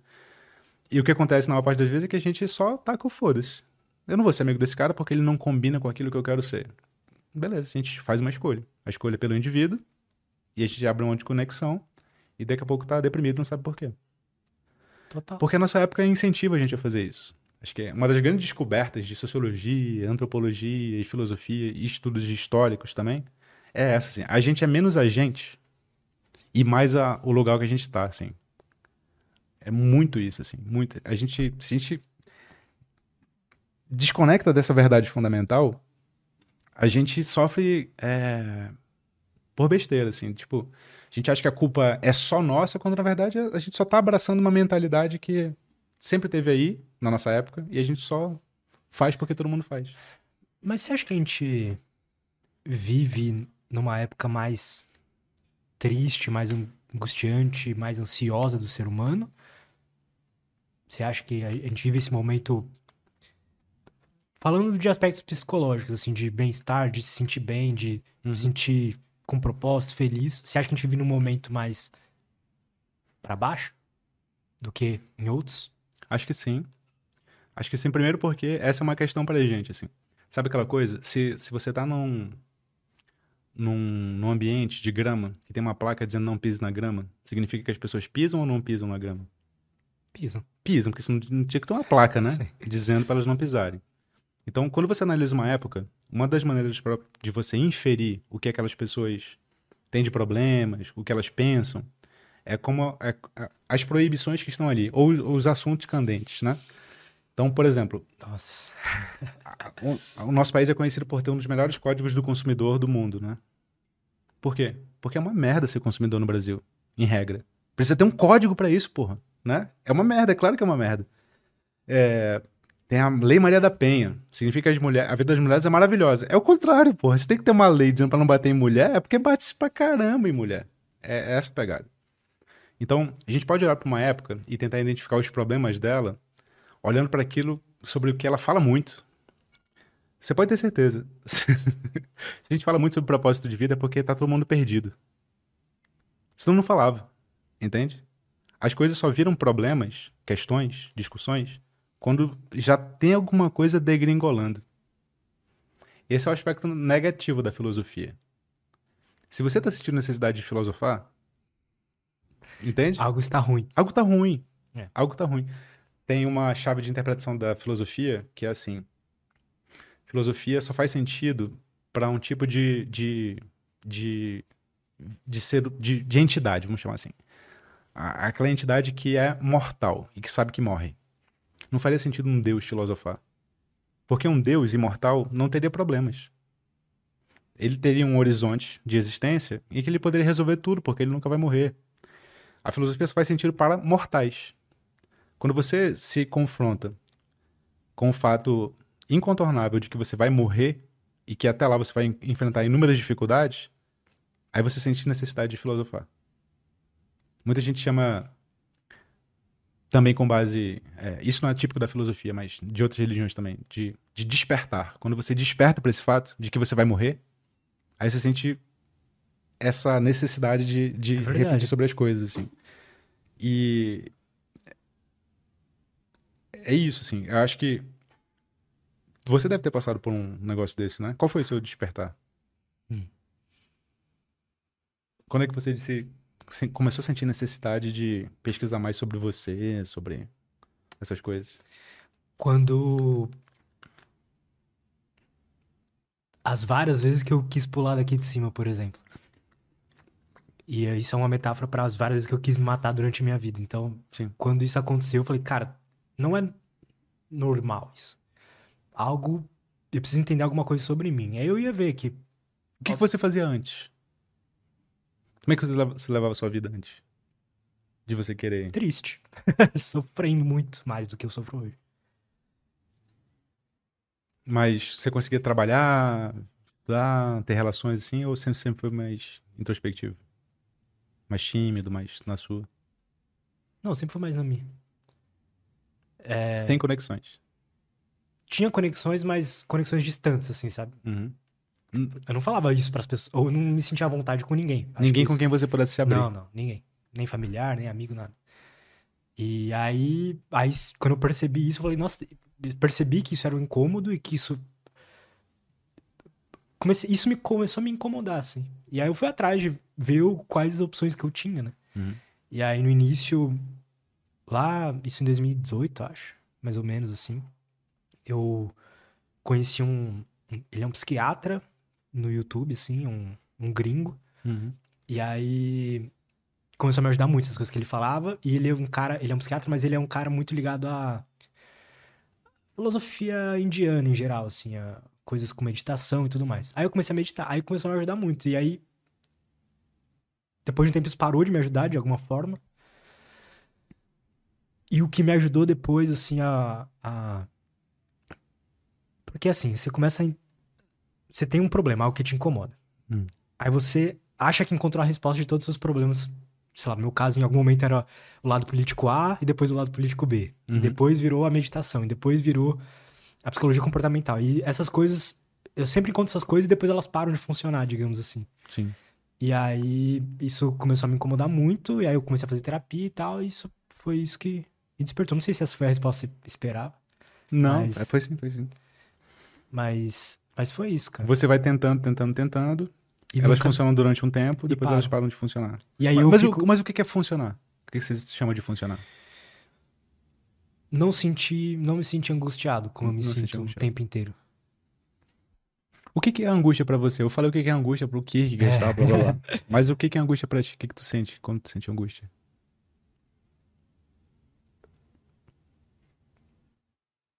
Contrário de paz. Mas muita coisa é o contrário de paz. Verdade? E nem sempre leva a angústia. Mas é um bom começo. Mas Verdade. fala mais. Vamos, vamos pensar. Por exemplo, eu gosto de, de não sentir paz. Eu, Você gosta? A minha personalidade é muito conflituosa. Eu gosto de, de, de gerar conflitos, inclusive com amigos, assim, tipo, discordar só porque só pra, só pra iniciar a discussão. Isso não é paz, isso é conflito. Mas pra mim faz bem. Mas a angústia não é isso pra você, é outra coisa. É uma outra O coisa. que, que é? Eu já pensei um pouco sobre isso. Eu acho que o fato de. de. existir tantas possibilidades e eu não poder abraçar todas elas Hum, trazem essa angústia, cara. Tipo assim, tá, eu quero ser um podcast, mas eu também quero ser músico. Eu Uhum. quero escrever um livro. uhum. E aí eu sei que uma hora eu tenho que me limitar, eu tenho que me limitar de, um, de, uma, de uma certa forma, sabe? E isso me causa angústia, assim. Eu gostaria de. O que, que você poderia. Que que Acho você que, eu eu- se eu pudesse viver uns 300 anos, eu não ia estar angustiado. Eu Acho que. É. É. Ah, Isso é, um, isso é, um, é um excelente. É uma excelente discussão sobre se a gente pudesse viver muito, será que. Será que os que nossos problemas iriam. O vampiro é melancólico. É, não, me veio na cabeça ele agora. O vampiro é melancólico. Por que, que será que. Tem, tem vários contos de vampiros e anjos também, né? Que se envolvem com mortais. Por que será? Que, que, qual é a lição da história aí, né? A lição da história claramente é essa: de a imortalidade não, não, não resolveria as coisas, porque te faltaria o que há na mortalidade. O que, que há na mortalidade de tão precioso? Desafios É finito. obstáculos. E o valor vem daí. Sabe que uma das, uma das reflexões sobre o sentido da vida. Sentido da vida é, é tradu, tradutível em, em duas, dois outros conceitos. Ter sentido é ter uma finalidade valiosa. Finalidade valiosa. E eu acrescentaria uma. Maior que você. Finalidade valiosa maior que você. Isso é sentido na vida. Mas quando a gente começa a refletir sobre valor, o valor, para gente, a gente. É, e, e nessa questão aí da, da finitude, né? É, e da viver pouco, viver muito e tal. É mais ou menos assim. Sabe aquela história do. Ah, cara, a gente é só um planetinha azul numa galáxia entre milhares de galáxias. Que... Nada importa. Nada importa, porque a gente é muito pequeno, a gente é muito pequeno. E o fato de ser muito pequeno mostra a nossa insignificância, portanto, nossa ausência de valor. Então faz o seguinte experimento de pensamento. Imagina que você agora é infinitamente grande. Você é do tamanho de infinitas galáxias. A vida fez sentido agora? Não. Então não faz a menor diferença você ser infinitamente pequeno ou ser infinitamente grande para ter valor. Porque valor não vem da sua dimensão. Não é aí que você retira valor. Eu sei que você sempre ouviu isso, né? Ah, eu sou muito pequeno, quem eu sou? Tá, mas. O valor não se relaciona com a sua dimensão. Você pode ser pequeno e ter valor, você pode ser pequeno e não ter valor. Você pode ser grande e ter valor, você pode ser grande e não ter valor. Exato. Não é daí que o valor vem. As coisas não se resolveriam se você fosse grande. Então, a dimensão não tem nada a ver com essa discussão. Quem fala sobre isso é o Thomas Nagel, é um filósofo norte-americano já falecido. Outra reflexão, agora sobre o tempo não mais sobre a dimensão. A sua vida não tem valor, você acha, porque ela vai acabar, né? Então imagina que a sua vida durasse para sempre agora. Tá. Ela adquiriria valor? Se ela durasse para sempre, não só 300 anos, para sempre. Isso é complicado. As pessoas que eu amo também vão durar para sempre. Imagina que sim. Tá. Imagina que sim. Todo Cara, mundo vai durar para sempre, a partir de agora. As pessoas se, que amam não sei se aumentaria o valor, mas diminuiria a angústia, no meu caso, eu acho. A angústia. Porque enquanto ainda tiver coisas para fazer, coisas para construir, coisas para criar, coisas para aprender, uhum. não vou ficar entediado. Enquanto você puder fazer as coisas, você nunca vai ficar entediado. É uma, é uma perspectiva. Quando os vampiros são retratados, eles são retratados justamente dizendo o contrário, dizendo assim, eu já fiz, fiz tanto, já é vivi verdade, tanto. É verdade. Eu já, já fiz tanta coisa que agora eu só queria descansar. Eu só queria morrer. Eu só queria morrer. É não é isso que eles querem? É verdade. Seja, então uma hora acaba isso. Né? A gente só quer aquilo que a gente não tem. E, é. esse, e, e, e, esse é um fato da, da vida humana, da antropologia humana, né? É, o homem é, é, é, é essa entidade. A gente só quer aquilo que a gente não, quer, não tem. Quando a gente tem, a gente não quer. Se isso é um fato, e a gente pode considerar como hipótese que é, parece ser, isso é transcultural, então a gente precisa não combater isso, porque é um fato, é, é nossa característica. A gente precisa aprender a lidar com isso, né? Como é que eu lido com, essa, com esse fato e não que, fujo que eu dele? nunca vou estar satisfeito. Que eu nunca vou estar satisfeito. Eu preciso, primeiro, e acho que essa é uma via que já está hiper ultra mega difundida, né?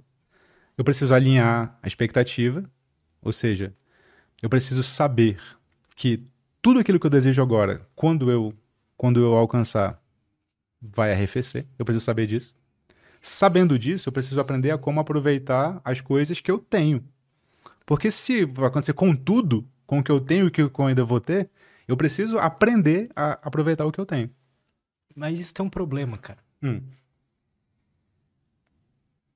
E se você não consegue tipo, ser grato, aproveitar o que você tem naquele momento, você começa a se sentir culpado, que você pensa, é. puta, eu deveria estar bem, porque eu já tenho tudo. Eu já tenho um bom emprego, eu já faço, faço um trabalho que eu gosto, eu já, enfim. Só que eu não sou feliz ainda. Eu me sinto mal. Caraca, isso é verdade. A culpa é outro elemento da, da equação, né?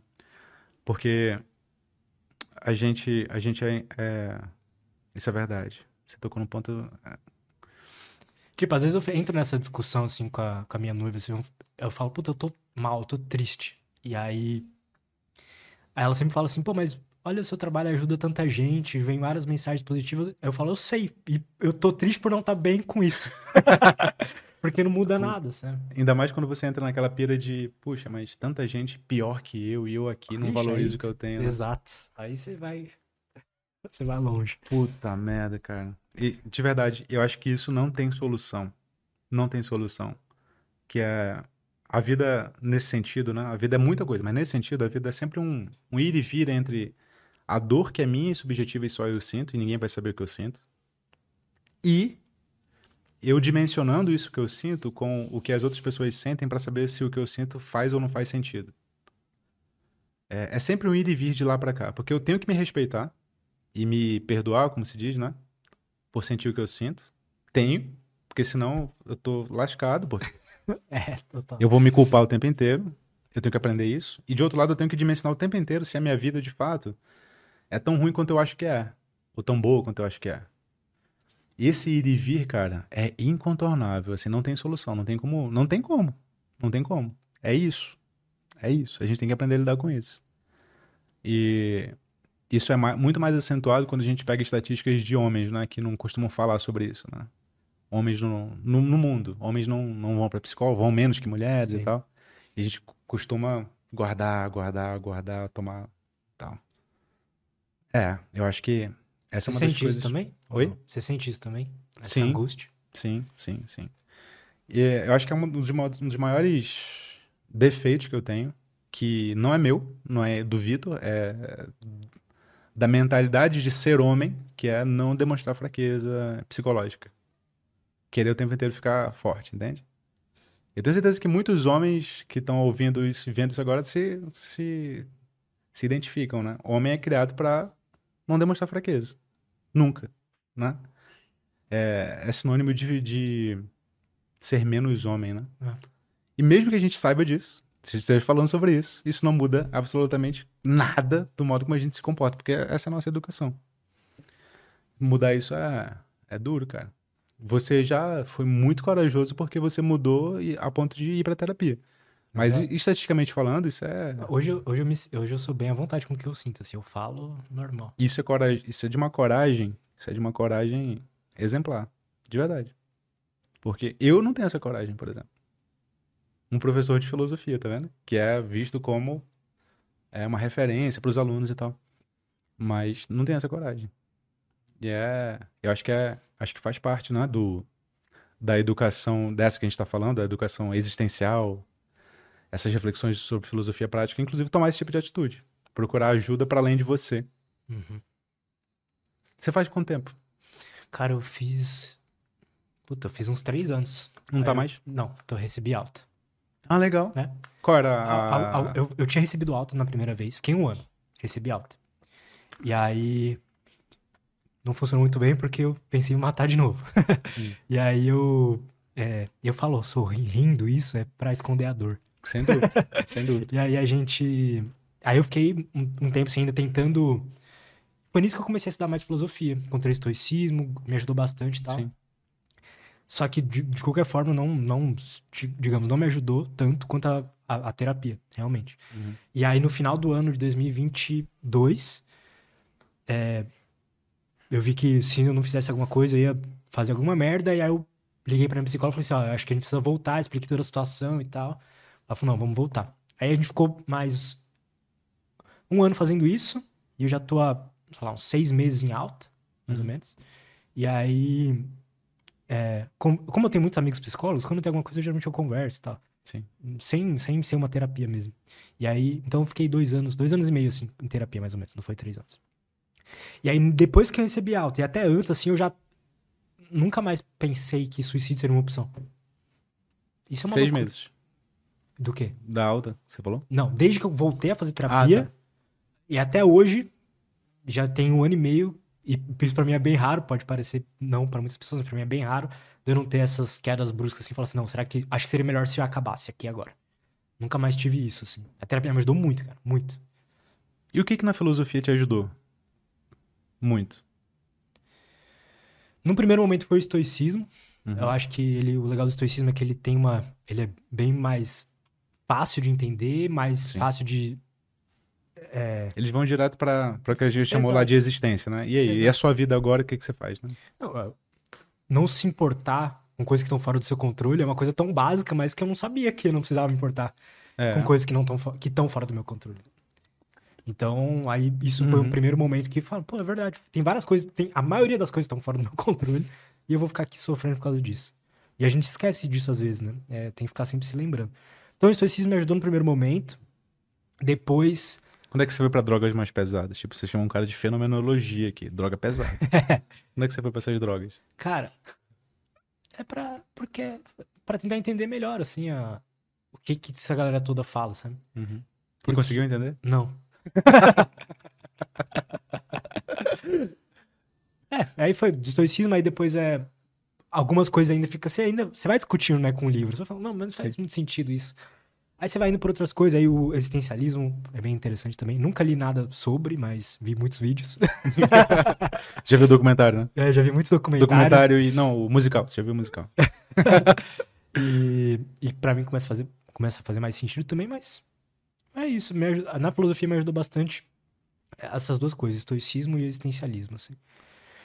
Eu acho que, eu acho que você ia gostar de, de mergulhar no, no existencialismo como próxima etapa, porque os caras que falam sobre angústia são todos existencialistas, assim. Os estoicos, acho que até pela época em que eles estavam, eles não mergulhavam na profundidade psicológica. Eles ligavam muito mais para ações. Por isso que os psicólogos de cognitivo comportamental gostam, né? Porque é, é muito parecido. É, A origem, né? é, O cara foi- teve a ideia da TCC lendo estoicismo. que são diretrizes, né, de ação. Mas quando você quer mergulhar na descrição de como você se sente, no estoicismo não é o ideal, porque eles não, não tocam nesse ponto. A descrição de como você se sente, você vai encontrar nos existencialistas. E aí você pode ter um processo de cura, de terapia, né, é, indireta, né, porque você ao tomar contato como a, a emoção é descrita e como alguns personagens passam por ela, você vai se identificando e vai sofrendo o efeito que o catártico. Sabe qual é o efeito catártico? Catarse. Êxtase ou nada a ver. Não, catarse. É, traduzindo ao pé da letra, é descarga. É descarga do banheiro mesmo. Aham. E- mas a ideia é purificação. É você ir, é deixar ir embora aquilo que era impuro. Isso é catarse Tá. em grego. A palavra é teorizada pelo Aristóteles quando ele está falando sobre peça de teatro. As tragédias especificamente gregas, os heróis das tragédias, geralmente dava errado, né? Tinha uma catástrofe no final. E no processo de dar errado, acontecia alguns eventos que causavam na plateia é, esse sentimento de purificação. Porque ao ver o personagem sofrendo, elas se colocavam no lugar do personagem, passavam pelo que ele estava passando, entre aspas, né? Só vendo ele passar. Esse é o efeito catártico. É quando você assiste a alguém passando por aquilo, sente o que a pessoa está sentindo, ou algo análogo, e descarrega aquela emoção. Na música tem muito. né? Puta merda, música toda hora. É... Dor de cotovelo, né? É... Mas também, sabe um cara que mexe muito com isso no cinema? O Tarantino, o Quentin Tarantino, ele faz filmes sobre vingança, né? Aham. Verdade, né? É. Nunca tinha parado pra pensar nisso. É isso. O filme lá sobre o Django Livre, Aham. você, você, Eu sou fã do Tarantino. porra, você se purifica quando o racista tá sendo é, espancado. Você se purifica quando o nazista tá sendo espancado. Isso é catarse. Você não passa pela situação, mas você, ao ver a representação da situação, descarrega o sentimento ruim. Portanto, dá pra gente pensar em várias, em várias, em várias chaves aqui. Sabe aquela reação moralista de quando tem, ah, criança não pode ver violência, é, porque vai incentivar. Às vezes é o contrário. Tem que ver, tem que monitorar. Mas às vezes é o contrário. Porque a violência está sendo praticada, ela não na ficção, ela não precisa mais ser praticada na, na vida real. E era esse o efeito das tragédias. As tragédias todas gregas, cara, tinha atrocidades. É, parente se matando, pai matando filho, é, tinha incesto, né? É, parentes se relacionando entre si. Por que, que eles faziam isso? né? Essa é a grande pergunta dos intérpretes da literatura. Um dos efeitos é esse, porque eles sabiam do efeito terapêutico da literatura, da encenação, da representação. Isso é verdade, né, cara? É muito verdade. Quando a gente vê um filme bom, que, sei lá, o, o personagem principal passa numa merda, depois, sei lá, sai daquilo ou fica na merda mesmo, mas isso é bom sempre, né? Exatamente. Quando a história é boa. É por isso que a literatura se conecta mais com quem nós somos existencialmente, como a gente estava falando lá atrás. Porque a nossa vida, ela tem inúmeras possibilidades, essa é a angústia.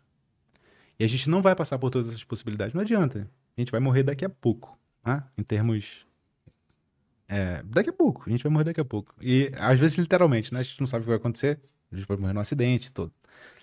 Se isso é verdade, a gente, tendo a angústia da, das inúmeras possibilidades, uma maneira de experimentar isso é via ficção. Verdade. É via ficção. É mergulhando em literatura e em cinema. No, na nossa época, mais cinema que literatura, porque nós somos muito mais visuais, né? É, de tela e tal.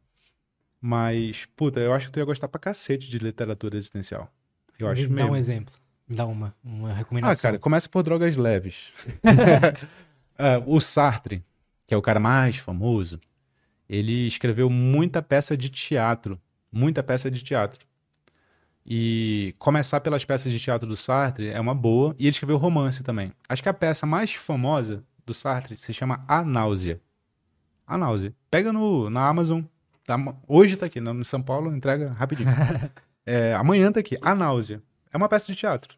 É, que é um cara que começa a ter uma crise de angústia quando ele vê um tronco de uma raiz de uma árvore no parque. Caraca. É. Não me dê spoilers. Não, esse é o conflito. Tá. Mas como ele resolve, né? Esse é o conflito. Ele começa a ter angústia quando ele vê a raiz de uma árvore e começa ali. Mas aí vai pro. Depois tem A Idade da Razão, do Sartre também, já é um romance. E vai para as drogas pesadas, né? Os romances. E, e eu acho que você ia gostar muito também. Você, você, você gosta de mitologia? Eu acho que você ia gostar pra cacete de mitologia. É? Porque sabe qual que é a, a, a parada legal da mitologia? É que a mitologia, ela veicula um tipo de verdade que não é a verdade factual, que é a verdade que corresponde aos, ao- ao- aos fatos, né? E nem, nunca foi o objetivo da mitologia fazer isso. O objetivo da mitologia é descrever de modo narrativo uma verdade psicológica profunda. Esse é o objetivo da mitologia. Então, quando você escuta qualquer mitologia, pode ter certeza que há uma interpretação psicológica para ela. Eu tenho um amigo especialista nisso. Porra, Vinícius Lorenzetti. Depois vai olhar, muito foda. Vinícius Lorenzetti, É. vou olhar, vou olhar. Não, eu ia te recomendar começar pelo, pelo Joseph Campbell. Sabe quem é Aham, esse cara? sim. Cara, o, o melhor livro pra começar dele é O Poder do Mito, que na verdade não é um livro, virou porque era uma entrevista tipo essa, que ele deu pra um programa de TV, e transcreveram a entrevista. Por isso que é a melhor forma de começar, porque é uma conversa mesmo, né? Que legal. E ele fala de modo bastante podcast, panorâmico, informal, sobre as pesquisas dele de, de mitologia. E me abriu os olhos quando eu li isso aí. Porque antes de ir pra filosofia e tal, eu também considerava mitologia como todo mundo considera, né? Como uma história da carochinha, de mentira e tal. Quando eu comecei a ler mitologia com Eu essa enxergava chave, como se fosse uma doutrina. É, Tipo uma bíblia, assim. E, e eu sou ateu. E você sabe que eu tenho o maior respeito pela mitologia. Pra mim, mitologia não é sinônimo de mentira. Mitologia é veículo de verdades profundas psicológicas. Esse- é, é assim que eu tomo mitologia. E eu leio o cristianismo como mitologia nesse sentido. Ah, inclusive o cristianismo me ajudou muito naquela época também. Ajuda, cara. Muito, claro que muito ajuda. Quando você lê o cristianismo sem a culpa, né? Porque a culpa também pode corroer a gente por dentro. Tem, tem inúmeros aprendizados é, de sabedoria ali que, que, que você precisa levar em consideração para sua vida. Mas a questão é, todas as religiões têm, cara. É, Todas as religiões têm. É é- essa, essa é uma das lições que a Lúcia Helena que veio aqui, né? Ela, ela bate muito nessa tecla, né? Aliás, ela, ela é excelente em fazer isso, né? Porque o repertório dela é amplíssimo. Ela sabe dos contos e mitologias, ela vai falando, falando, falando. Eu acho que ela é um, ela é um puta exemplo do que eu acho que você gostaria de fazer, eu acho.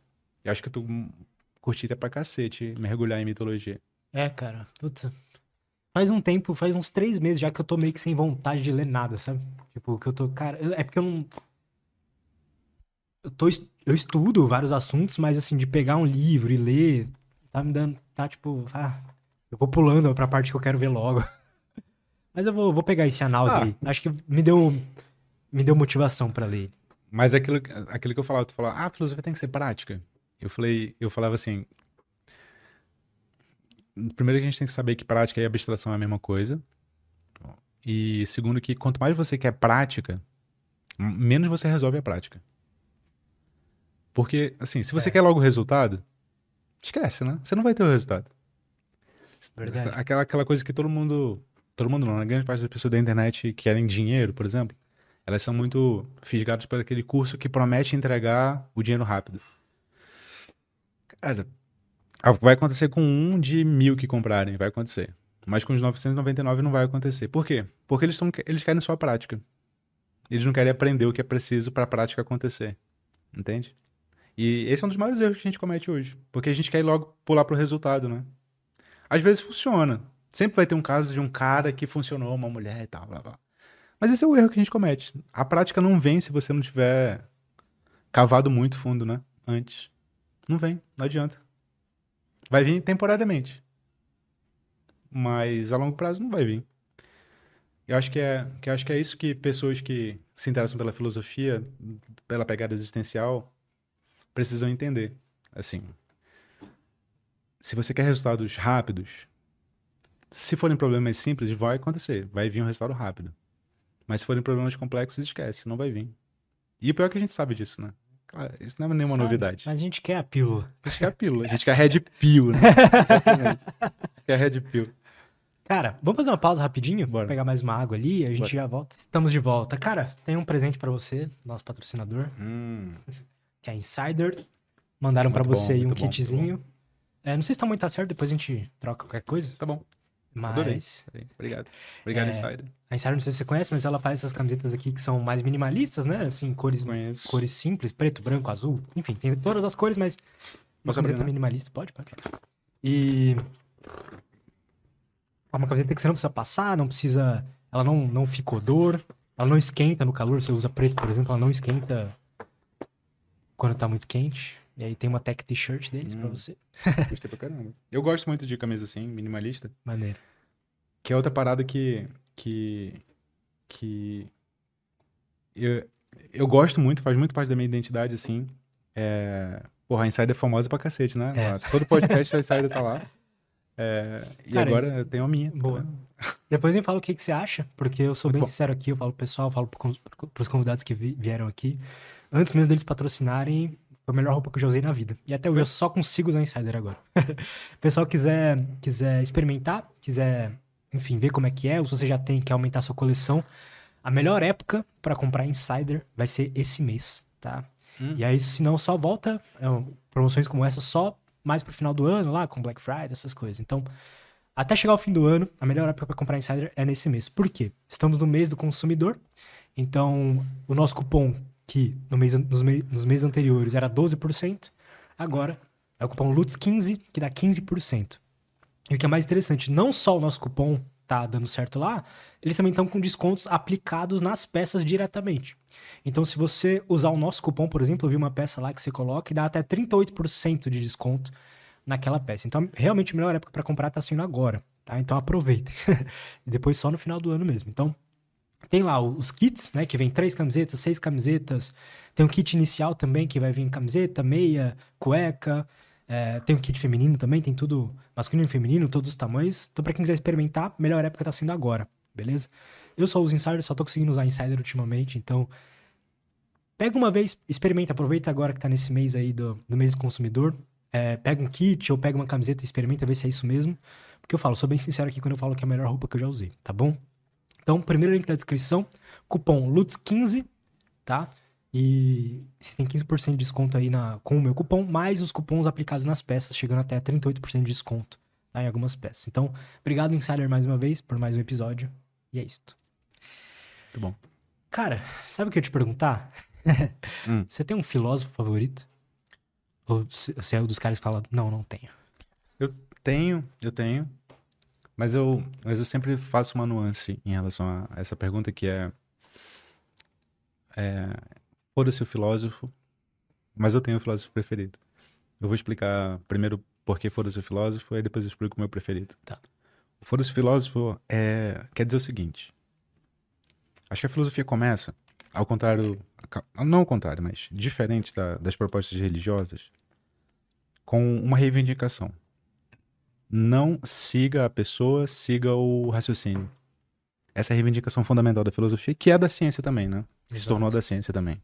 Mas começa com a filosofia. Não siga a pessoa, siga o raciocínio.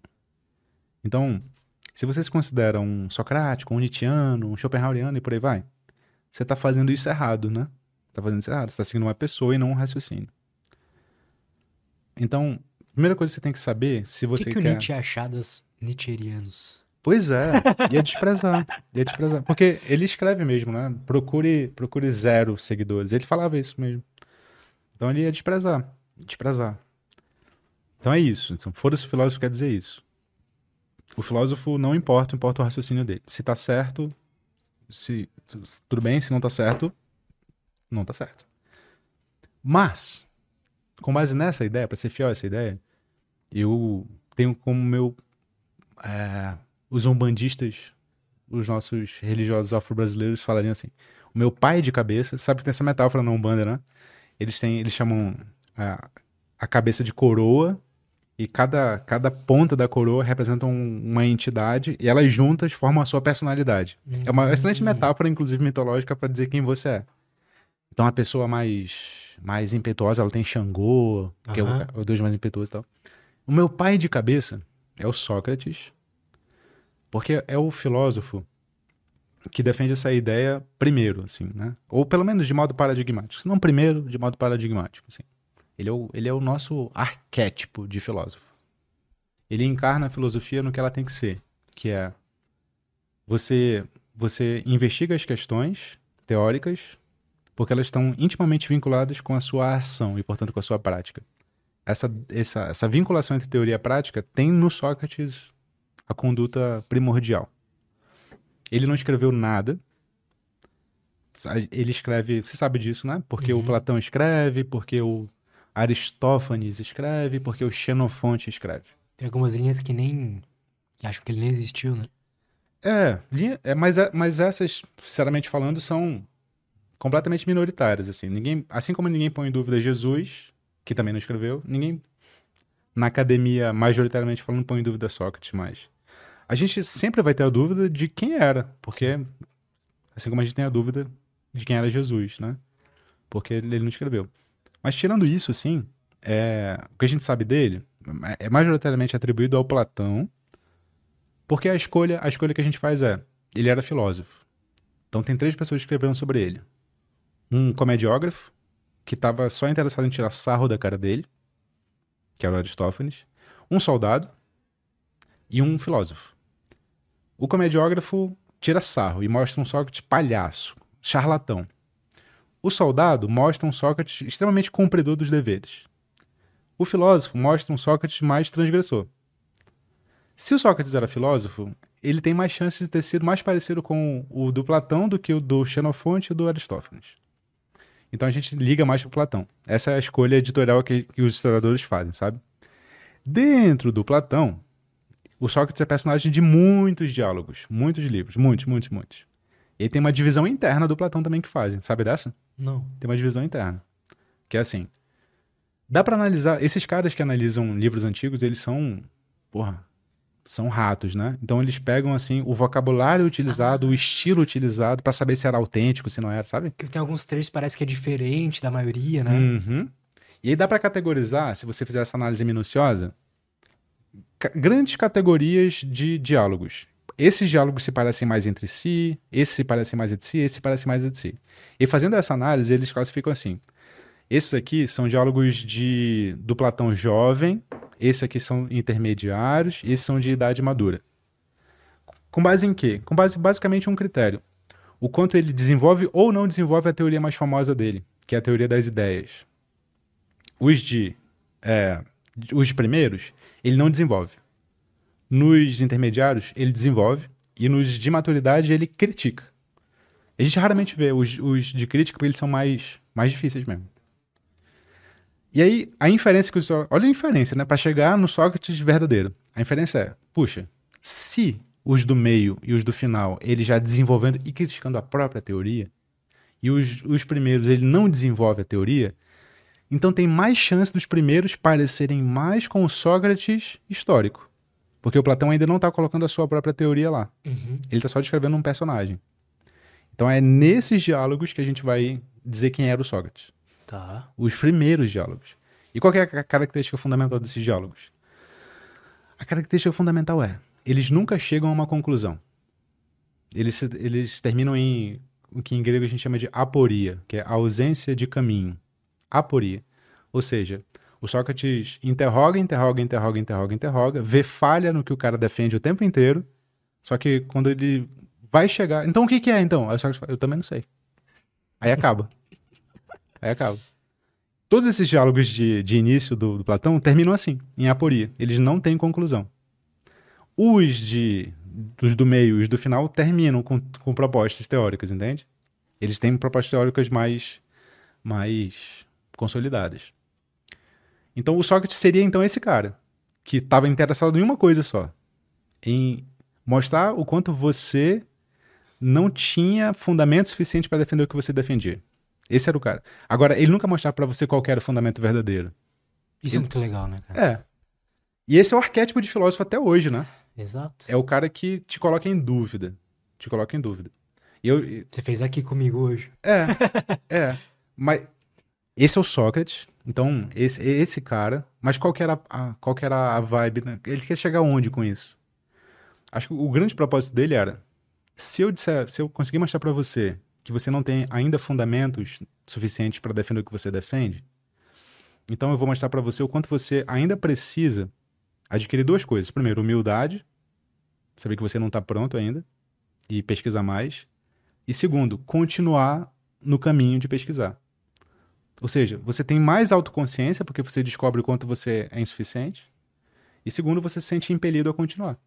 Então, é, nesse sentido, ele queria fazer uma mudança, uma transformação pessoal nas pessoas, né? Essa transformação pessoal, eu quero que você se transforme aqui. Beleza. É esse. Esse é o Sócrates, esse seria o Sócrates histórico. Mas lembra que eu falei que filosofia não é só duvidar? Porque se a gente pega o Platão, Platão propõe a teoria. O Platão não fica na dúvida. Quando a gente começa a falar de teoria das ideias, a interpretação é: é o Platão querendo continuar de onde o Sócrates parou. O Sócrates ficava na ausência de fundamentos, ou na constatação da ausência de fundamentos suficientes. O Platão queria dar os fundamentos suficientes. E, portanto, ele defende uma posição. E, portanto, ele sai da dúvida. Entende? Ele sai da dúvida. A filosofia também é fazer esse movimento para além da dúvida. É você não só constatar que você ainda tem razões insuficientes, mas em seguida tentar propor, então, quais são as suas razões, ainda que elas sejam transitórias, uhum. é, até o momento presente, entende? Até onde eu sei é isso aqui.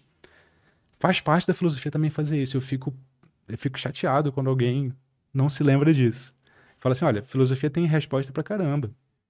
Cada livro de filosofia que você pegar é uma resposta. Qual que é o problema? É que raramente os filósofos concordam entre si. Em seguida, de um livro vem uma porrada de crítica, crítica, crítica. E acho que essa é a grande diferença de filosofia para ciência, inclusive. É, não é ausência de respostas, é ausência de grandes consensos. A filosofia tem ausência de grandes consensos, mas de resposta não. Tá cheio de resposta, cara. Cheio de resposta. Cheio de teses defendidas, entende? Cheio de lados tomados, posicionamentos tomados. O filósofo não se contenta com a dúvida. Isso é só um imaginário que não corresponde à realidade. Porque não dá para você ficar na dúvida só, cara. A dúvida em si é paralisante. Talvez não existam esses grandes consensos, né?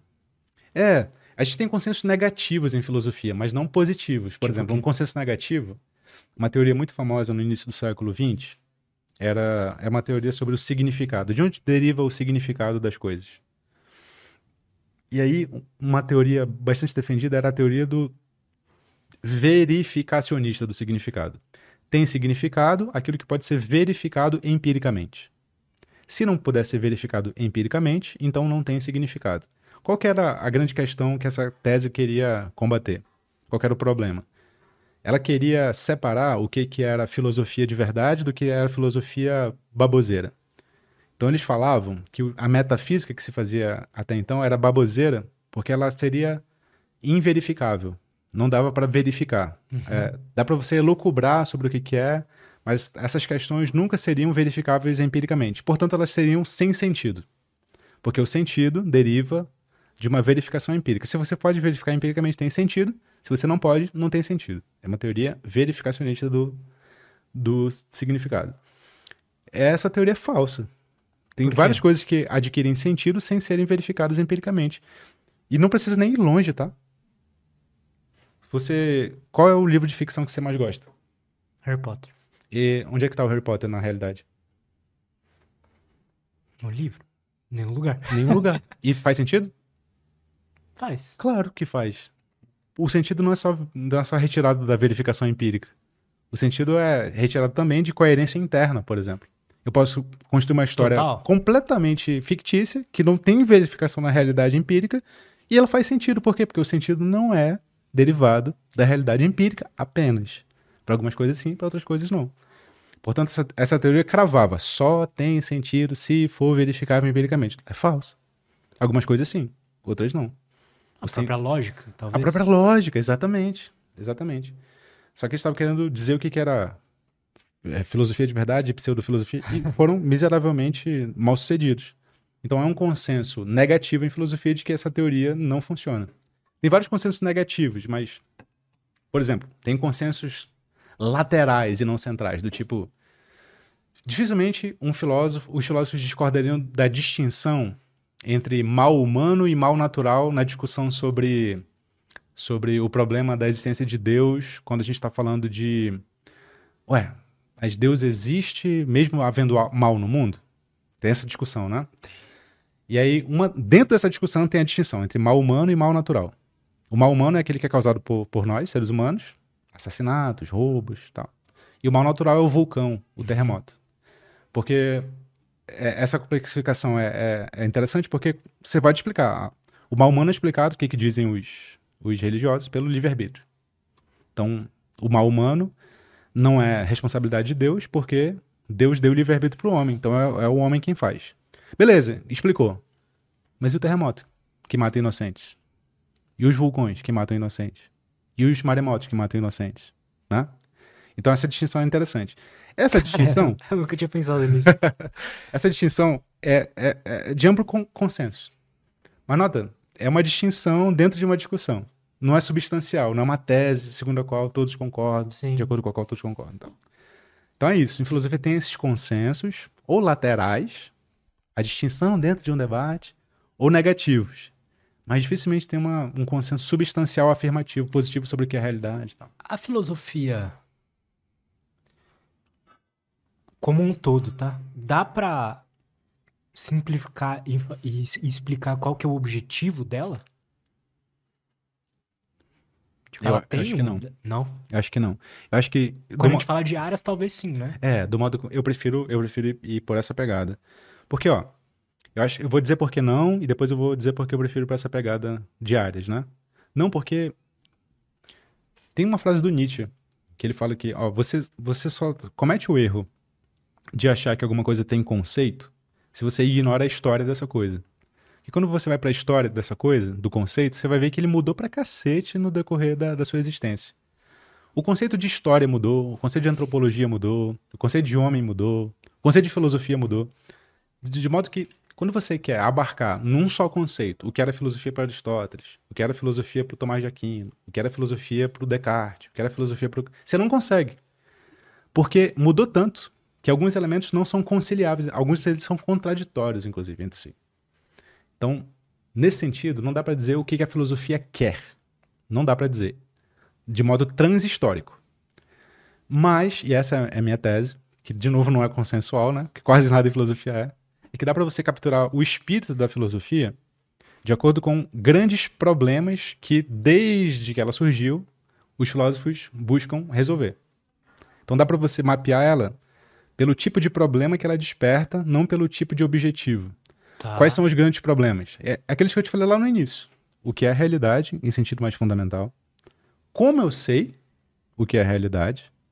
Como me comportar em coletividade. E o que fazer da minha vida. Metafísica, epistemologia, ética e existência. Dá para você pegar esses três grandes problemas, barra temas, e ver o que, que responderam na antiguidade, na medievalidade, na modernidade e hoje. Dá pra fazer. Mas algum, a, depender da lupa que você coloca, a ênfase vai ser mais em metafísica, outras vai ser mais em epistemologia, outras vai ser mais em existência, outras vai ser mais em ética. Essas grandes preocupações, elas não, tão, não têm a mesma relevância sempre, em todos os períodos, entende? Aham. Mas elas estão sempre, sempre ali, sempre ali. É assim que eu gosto de explicar. Essa, essa divisão é derivada do Kant, cara. O Kant que tinha a pergunta, é, era uma tripla pergunta. Deixa eu ver se eu me lembro agora. É, o que podemos esperar? É, o que é, o que podemos saber? E e a primeira pergunta tinha a ver com o que é a realidade, alguma coisa assim. O que é a realidade, o que podemos saber da realidade, o que podemos esperar. É mais ou menos a tripla divisão entre metafísica, epistemologia e ética barra existência. Ele botava Ah, ética e existência na junto. mesma coisa. Eu os separo, por aquilo que eu te falei antes. Tudo pode estar certo na sua vida ética e ainda assim a sua existência pode estar completamente bagunçada, sabe? Então eu, eu prefiro separar as três coisas, as duas coisas, assim. É assim que eu abordo. Lá no, no na escola que a gente conduz, lá o núcleo de formação, É, como é que é? Como é que faz pra participar? Cara, o núcleo de formação não é um curso. É uma plataforma que tem mais de 20 cursos. Uma escola. É uma escola, é. E, e toda semana tem, tem, tem um curso novo. Não um curso novo, mas uma aula de um curso novo. A gente agora tá falando sobre marxismos. Só que antes de chegar no marxismo, a gente fez um retrospecto histórico desde o iluminismo. Mas, assim, o primeiro, primeiro curso que eu, que eu aconselho a pessoa a fazer é faz esse aqui, ó. Que se chama Filosofia Prática, inclusive. Com essa distinção que a gente fez aqui no podcast hoje. Maneiro. Porque filosofia prática não é manual, né? Filosofia prática é você entender que a sua ação tem a ver com abstrações. Então, quando você reflete sobre a realidade, isso desemboca na sua ação. Quando você reflete sobre conhecimento, isso desemboca na sua ação. Quando você reflete sobre valores que você toma perante as outras pessoas, reflete na sua ação. E por aí vai. E aí, é esse o curso que eu peço para eles fazerem quando eles entram no núcleo. Mas no núcleo tem cinco trilhas. Tem a trilha de filosofia, com curso só de filosofia. Mas também tem trilha de técnica de estudo, que eu ensino a pessoa como Tem se de literatura também, né? Tem de literatura, tem de ciência, tem de argumentação, que eu chamo de pensamento crítico lá. Mas é essa pegada, assim. É o tipo de escola que eu gostaria de ter ido. É o tipo de escola que eu gostaria de ter ido, cara. Eu gostaria de ter ido. E é, eu acho, puxa. Não, eu acho que eu teria feito filosofia de qualquer jeito, porque eu, eu queria mesmo ser um profissional em filosofia. Mas. Mas eu acho que é o tipo de escola que qualquer curioso gostaria de ter ido. Exato. Tipo assim, eu gosto de economia. Eu falei antes, né? O que que, para aprender economia, eu tenho que aprender antes? Ah, eu tenho que aprender um pouquinho de matemática, de leitura de gráfico, eu tenho que aprender um pouquinho de geopolítica, eu tenho que aprender um pouquinho de história. Uma plataforma que fosse de economia, mas que tivesse trilhas de matemática, trilhas de geopolítica e trilhas de história seria foda. Porque o cara que quer aprender economia não tem esse repertório anterior. Exato. Essa é a ideia do núcleo. Eu quero aprender filosofia. Porra, mas para saber filosofia, eu preciso também manjar de argumentação, porque não adianta nada o professor me explicar o argumento do Nietzsche se eu não sei avaliar se faz sentido ou se não faz sentido. Então eu preciso aprender argumentação. Puxa, mas o Aristóteles cita mais o Homero do que o Platão. E isso é verdade. Ou seja, os filósofos costumam citar muitas referências que não são filosóficas, que eu não sei. Então, Entender preciso- o momento histórico ali. é, exatamente. né? E é esse que o núcleo Massa. é. O que, que eu preciso saber para também manjar de filosofia? Aí eu, eu boto os cursos com base nessa, nessa pegada. Porque filosofia não é apenas sobre filosofia. Filosofia, entre aspas, é o que, que pensa o Nietzsche? O que, que pensa os históricos? O que, que pensa o Platão? Beleza, tá, entendi. Mas, às vezes, tu me explica e eu não entendo porra nenhuma. Exato. né? Que, que, fenomenologia, me explica aí, fenomenologia. Ah. Aí o cara vem aqui e te explica. Tá, entendi. Fiquei três horas no final, cara. Tudo bem eu não ter entendido. Ele falou, cara, até hoje eu não entendo isso dá 20 anos. É porque tem muita coisa que tem que saber antes, pô. Tem muita coisa que tem que saber antes para poder aprender a fenomenologia. É, inclusive lógica. Exato. O cara que propôs fenomenologia era um matemático. Não era um filósofo, né? Ele falou Exato, disso, né? falou. Então tem que, tem que saber o raciocínio matemático antes para saber qual é a pegada da fenomenologia e tal. É a mesma coisa com Nietzsche, assim. Tem filósofos que só raciocinam historicamente. Então, Então, só que o Nietzsche, cara, eu não sei o que que a... Acho que, assim, a forma que ele escreve, obviamente, mas o Nietzsche, ele... Por que que ele ficou popular, né? Tem algo ali do porquê Tem. que ele é tão popular, assim. E eu, eu lendo, e eu, eu li sem ter muita bagagem. Para entender o que, que ele tava criticando e tal. Mas eu lendo, ficou claro para mim que ele consegue quebrar muitas barreiras. Muito, não é barreiras a palavra certa, mas ele quebra muitas concepções que você tem que você acha que são óbvias e prontas. É. E de uma forma muito interessante, Sabe por- diferente. Sabe por que, que eu acho que ele tem assim. essa, essa, A forma que ele fala. sabe, é, tudo. essa ramificação, essa, essa entrada? Porque eu acho que ele é um excelente frasista. É. né? Ele é um excelente frasista. E, cara, todo mundo que tem essa habilidade de traduzir muita coisa numa frase contundente tende, tende a, a ter bastante ramificação, assim, a ter bastante entrada. E ele tem.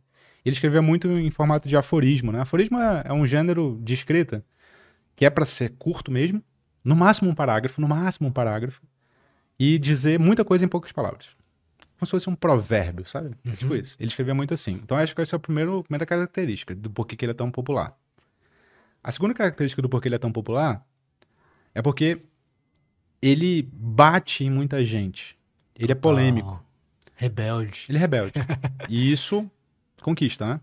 Com certeza. A gente sabe que na internet hoje é essa tônica majoritária, né? Se você tem treta, tem visualização. Exato. Sempre foi assim, cara. Isso não é da internet só, né? Funciona na internet, mas não é só da internet. Então o Nietzsche é treteiro. Então isso é outro elemento. E o terceiro elemento, cara, é que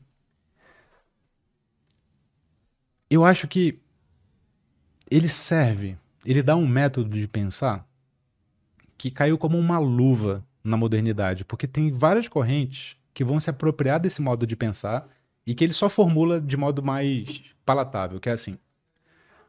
Tu já viu aquele discurso de quando alguém vai criticar uma ideia, a pessoa fala assim: "Olha, quando você escuta qualquer ideia, você tem que se perguntar o seguinte: a quem interessa defender essa ideia?" Já viu isso? A quem interessa defender essa ideia? Essa pergunta, ela é nietzschiana por excelência. A quem interessa defender essa ideia? Ele chama isso de método genealógico. É o famoso método genealógico dele é esse, que é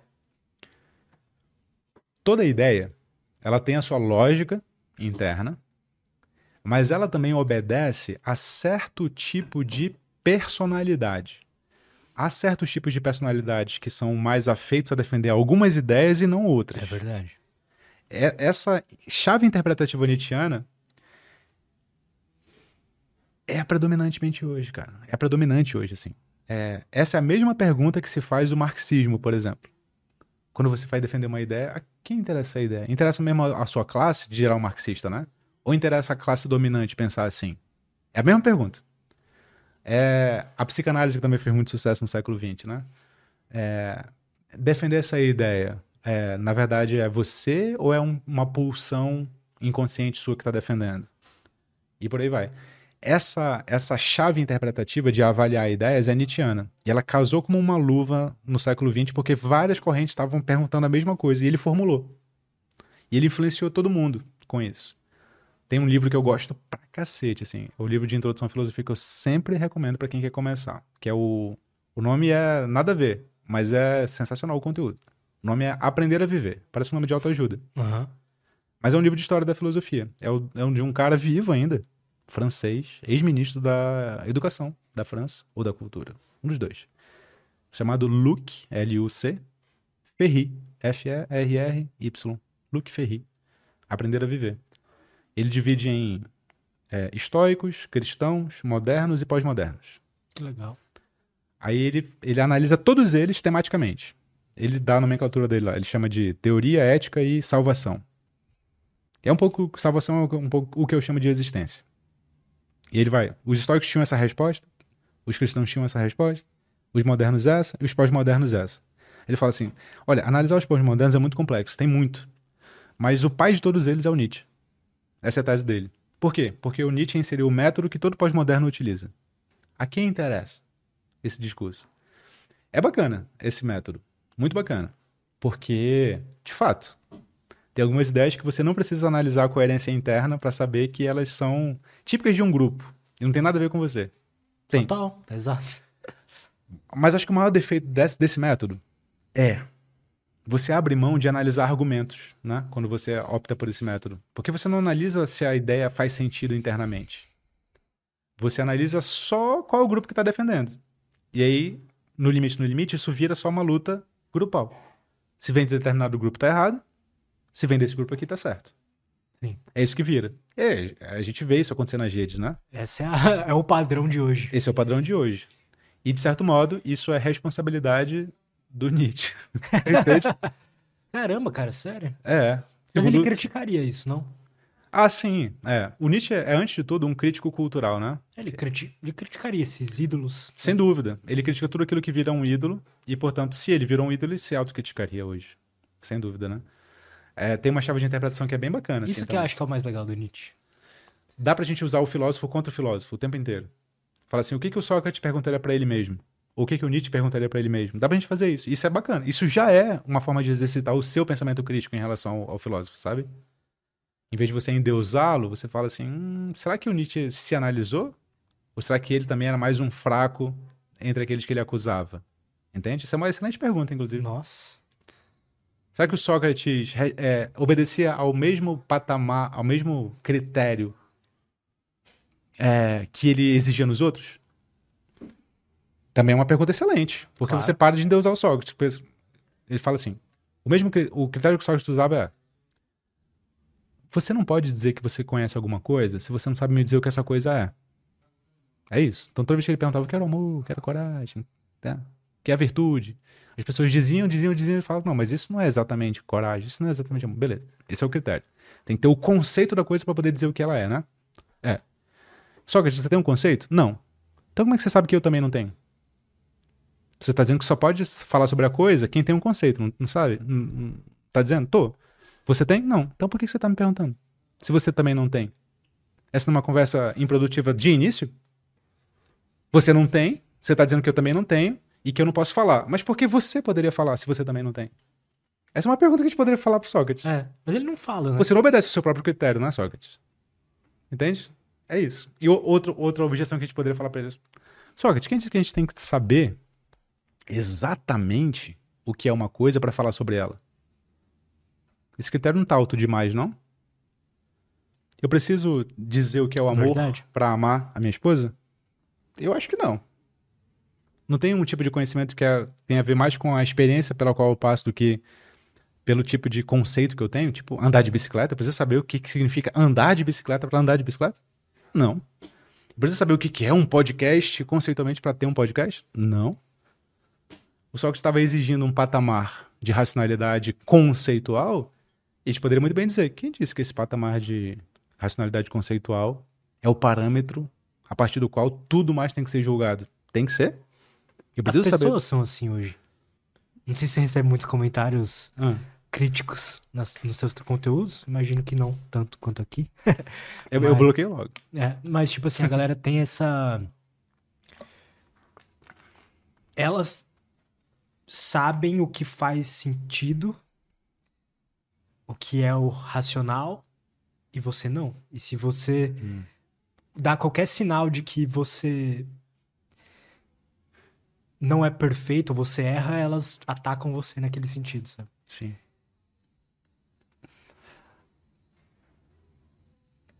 é meio que elas são racionais, elas sabem o que é certo. E você deveria saber isso também. E elas te criticam por conta disso. Só que Uhum. ninguém sabe o que que é o certo. É. Mas esse é, nós, seres humanos, somos especialistas nisso, né? Em, em, em resolver o problema alheio e, e ignorar o nosso, né? Isso vale para professor de filosofia ou para ou para qualquer pessoa. E esse é o grande problema, né, cara? Esse é o grande problema nosso que se expõe, assim, para muita gente. A pessoa sempre acha. Eu não, eu não posso ter erros, É, a- falhas. A tenho pessoa que ser sempre- full racional. quem tá assistindo a gente agora, cara, acha que a gente tá falando pra ele ou pra ela. E que a conversa começou quando ela começou a assistir a conversa. Então ela ignora o contexto, ela ignora clarificações, a- ela ignora inclusive a data que isso aqui tá acontecendo, quem tá vendo gravado, né? E aí ela quer que o padrão de, de racionalidade de acerto seja o dela naquele momento em que ela tá assistindo. E aí pronto, né? Mas eu acho que isso E eu, eu gosto do Nietzsche bastante, assim, porque ele critica tudo que é parece perfeito. Uhum. É, essa é uma boa chave de interpretação pro Nietzsche. Não sei É. se eu tô certo, mas Tá. é a interpretação que eu tive lendo. Tá sim. E aí me incomoda muito a, a questão da. Ah, o meu lado A ou as minhas opiniões estão certas e a, a tua não. Uhum. Ou, por exemplo, esse negócio de, de que você não pode errar nunca. Você não pode falar uma merda, não pode fazer algo errado. Sim. É, é. A chave de interpretação é boa. Ele chamava isso de ídolo, né? É a palavra que ele utiliza. E em termos filosóficos um pouquinho mais técnicos é assim. Ele ele ele criticava toda a duplicação de mundos. O que, que é a duplicação de mundos? É você avaliar o- esse mundo aqui dos erros com base no mundo em que não há erros. Isso é a duplicação ideal. de mundos. É, o mundo ideal.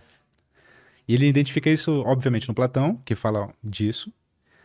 Ele identifica isso no cristianismo, é, céu e terra. Mas ele é, é- essa é a grande descoberta. Ele identifica isso na modernidade também, que se dizia anti, anti-platônica e anticristã. Porque quando ele dizia, por exemplo, dos grandes ideais políticos, ele também identificava nos grandes ideais políticos uma forma de duplicação de mundos. Os Total. o, tanto os nacionalismos quanto os, os, as ideologias revolucionárias, né? Porque as ideologias revolucionárias querem implementar uma sociedade é, na crítica dele. Os revolucionários vão dizer o contrário, mas na crítica dele era uma sociedade ideal no mundo real. Isso também é uma duplicação de mundos. E os nacionalismos partem da concepção de que o passado era melhor e a gente tem que voltar para esse passado melhor, que era ideal. Então ambos partem de idealismo na crítica nietzschiana, né? E, e são formas de duplicação de mundos. Você não está recorrendo a Deus, você não está recorrendo a um mundo transcendente, mas ainda assim está recorrendo a um ideal. E o que que, qual- que que isso acarreta? Acarreta que toda vez que você duplica mundos, você vive em prol do outro e não deste. Então você quer fugir desse o tempo inteiro, para ir para o outro. Ou destruir esse o tempo inteiro para implantar o outro. Essa é a atitude de quem trabalha nessa chave de duplicação de mundos.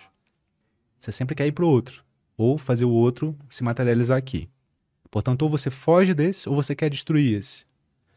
E essa tendência de ou fugir ou destruir esse em prol do outro é o que ele chama, a famosinha palavra chamada niilismo. Esse é o niilismo que ele denuncia, né? É, que é a pessoa ter vontade de nada. O nada é justamente esse ideal. Como ele não existe, ele é um nada. E a pessoa age como se ele existisse. A pessoa de- desejando esse nada menospreza o que ela tem. E, portanto, tenta sair dessa vida o tempo inteiro. Sair da vida que ela tem. Sair da vida que ela tem. E a filosofia inteira do Nietzsche é tentar convencer as pessoas de que elas têm que ficar aqui e abraçar essa vida que elas têm em toda a sua integralidade. E aí que ele vai fazer uso da mitologia lá grega. Ele vai defender a tese de que os gregos, antes do Sócrates, que fudeu tudo, segundo ele, eram muito mais inteligentes, por quê? Porque eles, eles construíram a cultura grega em torno de figuras paradoxais de propósito. Por exemplo, o panteão grego, dos deuses gregos, tinha deuses luminosos e ordeiros, e tinha deuses obscuros e desordeiros Caóticos. caóticos. E estavam lá, no panteão. Eles faziam parte do Olimpo. Aí ele pega dois primordiais para simbolizar ordem e, e luminosidade, e desordem e obscuridade.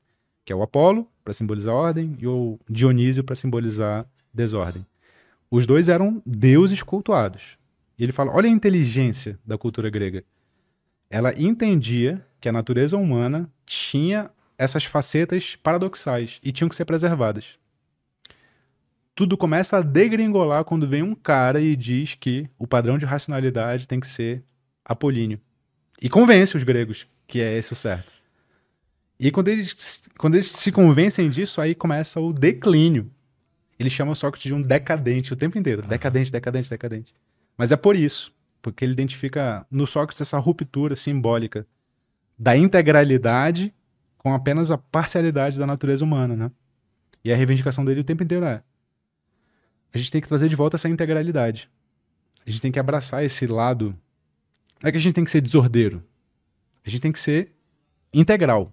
É essa coisa. Ou, integral. Tipo, cultuar a guerra, por exemplo. É. Existe o deus, deus da guerra também. Exatamente. Não é exatamente isso. Não é né? exatamente isso. É é- entender que essas coisas fazem parte, talvez. Fazem parte da vida humana. E que a vida humana é contraditória e que ela nunca vai ser é, racional plenamente. E que as coisas não vão se resolver. E que a gente tem que trabalhar nessa dinâmica. E As pessoas querem as coisas perfeitas, cara. Elas querem do jeito que ideal. a noção de perfeição vai se modificando para cada vez mais corresponder a essa noção de perfeição ordeira. Perfeição ordeira. Mas se a gente mudar um pouco a noção de perfeição e, e adotar perfeito como aquilo que é total e não parcial, a gente abarca dentro da perfeição a desordem. E antes era assim. Na visão Na dele, visão do sim. Nietzsche, sim. Na visão do Nietzsche, sim. Faz sentido. Faz total sentido. Porque a- Eu acho que você aprende, a, a gente volta no início da conversa. Acho que você aprende a, a lidar mais com as suas limitações, né? Acho que uma das acho que uma das grandes raízes do porquê essa angústia não, não sai, né? Tanto tanto de você quanto de mim, quanto das pessoas que estão assistindo a gente é a gente não consegue lidar com a ideia de que não tem solução. A gente não consegue lidar com essa ideia. Porque a gente é bombardeado o tempo inteiro com a ideia de que tudo vai dar certo, de que é, se não deu certo é porque ainda não chegou no fim, né? Tudo no fim tudo dá certo, de que as coisas vão se acertar. A gente é bombardeado com a ideia de que a gente tem que ser uma versão melhor de nós mesmos. Essa ideia também é muito contemporânea, não era absolutamente antiga, versão melhor de nós mesmos. A- Não era? O mundo antigo era, era o contrário. Você tem que se conformar ao seu lugar no universo. Não ser melhor do que, do que você é. Se você encontra o seu lugar no universo, aí você tem uma vida boa. Você não tem que sair do seu lugar. Você não tem que fazer o seu caminho. Você tem que descobrir o seu caminho. E já tá feito. Essa é a ideia de boa vida do mundo antigo. Que é o contrário da nossa. A, ideia- a nossa ideia é a gente tem que fazer a nossa vida. Resolver todos os problemas. Eu acho que isso mais atrapalha do que, do que ajuda. Né? Quer, quer condenar alguém à infelicidade é dizer que essa pessoa é obrigada a ser feliz, né? Se você é obrigado a ser feliz, fudeu. Fudeu. Fudeu. É isso. Se você é É isso que a obrigado. gente sente hoje, né, na modernidade, querendo ou não. É isso. A gente só vê pessoas felizes nas redes sociais, a gente só vê um. Eu não, eu não tenho problema com otimismo, mas é um otimismo meio cego, sei lá, que rola. É, eu também não tenho problema com otimismo, mas Pelo contrário, eu gosto do otimismo. eu, eu. Eu não gosto de pessoas pessimistas, mas. É porque o otimismo só funciona de verdade, assim, se você entender que a vida é integral e não só um lado, né? O otimismo é esperar, esperar sempre o melhor e se preparar para o pior. É isso. Esperar sempre o melhor não é otimismo, é ingenuidade, né? Às vezes é porque as pessoas, quando querem chamar as outras de ingênuas, chamam elas de otimistas, né? Mas o otimismo nada mais é do que esperar o melhor e se preparar para o pior. Assim, é porque a vida acontece, a vida é muito maior do que os nossos planos, né? Sempre será. Sempre será. A vida sempre será muito maior do que os nossos planos. Quando a gente confunde isso, acabou. A gente vai ser eternamente frustrado. Porque as coisas vão dar errado. É óbvio que elas vão dar errado, né? É óbvio que elas vão dar errado. Por quê? Porque a vida não é o nosso plano. A vida é algo muito maior que o nosso plano. Sempre haverá variáveis que nós não estamos enxergando. Sempre haverá. Agora, isso não significa que a gente tem que parar de planejar, porque a gente não tem escolha. Tem uma coisa, tem, um- tem uma, é interessante. uma coisa interessante de imaginar que é assim, ó. Imagina agora que tudo fosse pré-determinado, que não houvesse livre-arbítrio como muita gente defende, né? Imagina que não tem livre-arbítrio, que tudo tá pré-determinado, blá blá blá. O que, que você faz? Você deixa a vida te levar? Algumas pessoas dizem sim. É, se eu não tenho escolha, deixa a vida me levar. Mas o, o, o pensamento que você tem que ter é assim. Tá, tá tudo pré-determinado, tá. Você sabe o que tá pré-determinado? Não. Você não tem como saber. Você não é onisciente, você não tem a, a perspectiva de Deus, né, que vê de fora. Uhum. Você tem a sua perspectiva. Ainda que você endosse a tese de que está tudo determinado, você não sabe o que vai acontecer. Se você não sabe o que vai acontecer, então não tem por que você escolher não fazer nada. Porque você não sabe se é isso que vai acontecer. E se você não sabe o que vai acontecer, tanto faz estar tudo determinado ou não. Tanto faz. Porque você não sabe. Portanto, nada muda na sua vida. Absolutamente nada. Uma vez que você não sabe, você continua agindo como antes. Alguns filósofos defendem, portanto, que essa é uma, uma pseudo-questão filosófica. ainda que eu defenda que está determinado, nada muda. Porque eu não sei qual que é a determinação. Se eu não sei, a minha vida continua igualzinho. Verdade. Eu não sei. Não, mas não vai adiantar eu planejar. Você não sabe. Você não sabe. Às vezes o plano é você planejar e executar, né? É verdade. Ué, você não sabe? Não, mas não, não é. Não, peraí, peraí. Você não pode dizer. Nem que é e que não é. Você não sabe. Então continua vivendo. Entende? Quando você entende isso, isso também é um peso que sai da sua, das suas costas. É uma pseudo questão. Pode ser determinado, pode não ser. Tá. Qual é a diferença que isso faz na prática? Absolutamente nenhuma. Porque ninguém sabe o que vai acontecer. Entende? Ninguém sabe. Essa é uma, é uma, é uma das, das reflexões filosóficas mais libertadoras que há, assim. É, quando você descobre que problemas filosóficos, na verdade, eram pseudo-problemas. Porque eles não têm resposta. E se eles não têm resposta, vamos pro próximo. Tanto faz. Tanto faz, exatamente. É, os grandes problemas metafísicos, né, de... Metafísico lembra, né? Antes de que alguém durma. Metafísica é teoria da realidade, ponto. Nos limites, assim. O mundo começou ou ele sempre existiu? Isso é uma, uma pergunta metafísica. Tem como saber? Não tem como saber. Porque não tem como você chegar na borda do mundo. A própria ideia de borda do mundo é absurda, né? Porque se tem uma borda, tem uma coisa depois, né? Mas se a realidade como um todo, não tem nada depois da realidade, né? É a realidade. Então, ó, não, não faz sentido pensar a realidade em termos de borda. A borda é só uma imagem limitada pra gente pensar o fim daquilo que não tem fim. Verdade. Que é outra limitação do conceito. Tem conceitos que não podem ser traduzidos em imagens. É outra limitação do pensamento conceitual. Tá. O mundo sempre existiu ou ele foi criado? Não tem como saber. Você pode partir de uma hipótese ou de outra e explicar a partir daí. Dá para fazer isso. Mas não dá para você provar uma ou outra. Qual que é a mais aceita hoje? Ciência que teve um início, o Big Bang. Tem como saber? Não. Tem como explicar alguns fenômenos a partir dessa hipótese inicial adotada. Mas é a verdadeira na realidade? A gente não sabe. Ela explica as coisas. Mas durante algumas centenas de anos também a, a hipótese geocêntrica explicou alguns fenômenos. E a gente sabe que hoje que ela é falsa. Então o fato de alguma. Essa é uma das coisas que as, as pessoas têm dificuldade de, de conceber também. Teorias falsas explicam fenômenos da realidade. Sim. Elas não explicam todos, mas elas explicam alguns. Pode ser o caso. Hoje, a gente não sabe. Que o Big Bang explique muitos fenômenos da realidade, mas daqui a algum tempo a gente desculpa outros fenômenos que ele não explica. E a gente precisa, portanto, adotar outra hipótese inicial. É assim que funciona. Só que as certezas primeiras, as hipóteses primeiras, a gente nunca vai saber. A gente tem que decidir. A gente parte delas? Parte. E Beleza. por que, que o Big Bang existiu, né? Porque se não era nada antes. Pois é. E é uma dificuldade de pensar o, nada também. Não tem como ser pensado. É isso. Tem, tem, tem certa parte dos raciocínios que você precisa partir deles e não questioná-los. Exato. Isso, isso em, em- em ciência mesmo, assim. Quem teorizou sobre isso pela primeira vez foi o Aristóteles. Ele chamava isso de primeiros princípios mesmo, né? E hoje a gente chama de ou axioma, ou é, definição, ou ah, axioma, definição e tem mais outro nome. É, postulado. Um axioma é uma verdade evidente. Todo ser racional consideraria ela como verdade. Um postulado é uma verdade não evidente, que você assume que é verdadeira para efeitos da explicação. Uma definição é uma definição. É mais fácil de é, dizer o que algo é. Toda vez que você vai construir uma teoria do zero, você tem que assumir alguns primeiros princípios, alguns axiomas, alguns postulados e algumas definições. Por quê? Porque se você não assumi-los como verdadeiros, sem justificação, então a sua explicação nunca começa. Porque veja, quando a gente vai explicar uma afirmação, a gente explica essa afirmação com base em outra, né? E essa outra com base em outra. Uhum. E essa outra com base em outra, até o infinito.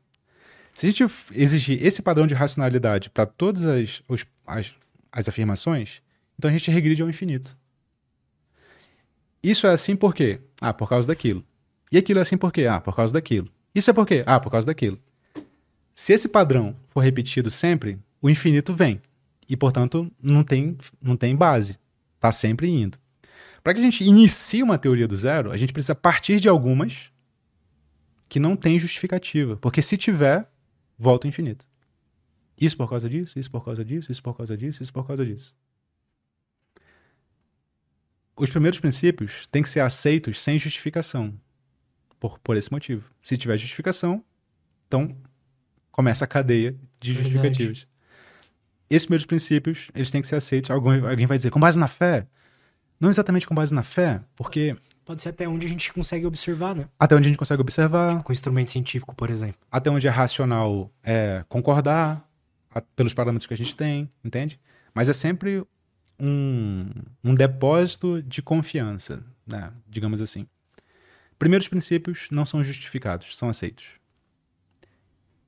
Tem Met- que ser assim. Tem que ser assim. E alguns primeiros princípios, você nem sabe como optar entre, entre um e outro, porque eles explicam a mesma coisa. Como esse, o mundo foi criado ou ele sempre existiu? Não tem como saber qual dos dois é verdadeiro. E tanto faz. Ou você parte de um, ou você parte de outro. Entende? E aí você constrói sua teoria com base em um e constrói com base em outro. E você vai julgar, então, com base naquilo que a teoria explica. Se ela explica, você adota essa, ela explica. Entende? Cara, essas questões de borda, né? Quando você chega no limite da ciência, elas são muito interessantes, cara. Porque você percebe o quanto a gente confia em coisas incertas. Mesmo naquelas ciências que a gente chama de exatas, né? O quanto a gente confia em coisas que a gente precisa só adotar como verdadeiros para efeitos da explicação. A gente não sabe exatamente o que, que é. Essas questões de limites são, porra, para quem gosta de filosofia, elas são supra-sumo. Mas é meio que tudo que a gente tem, né? É. Assim, é, é, é o melhor que a gente tem no momento. É o melhor que a gente tem no momento. E, e pelo que a gente sabe de como a gente funciona até hoje, é o melhor que a gente sempre terá. Não tem como sair daí. é, a gente não tem como sair daí. E tem várias. E é o- é, pelo menos esses, vamos botar os princípios aí da, da ciência, estão estão ajudando a gente a entender melhor as coisas e, Tão. e, sei lá, criar novos medicamentos, Então. criar novas tecnologias e coisas assim. né?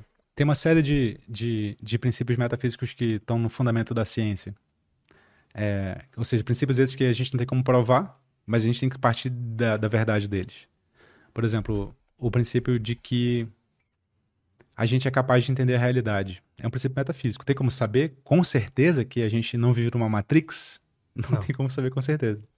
Mas a gente tem que botar essa questão de lado, admitir que não é o caso e continuar investigando o mundo.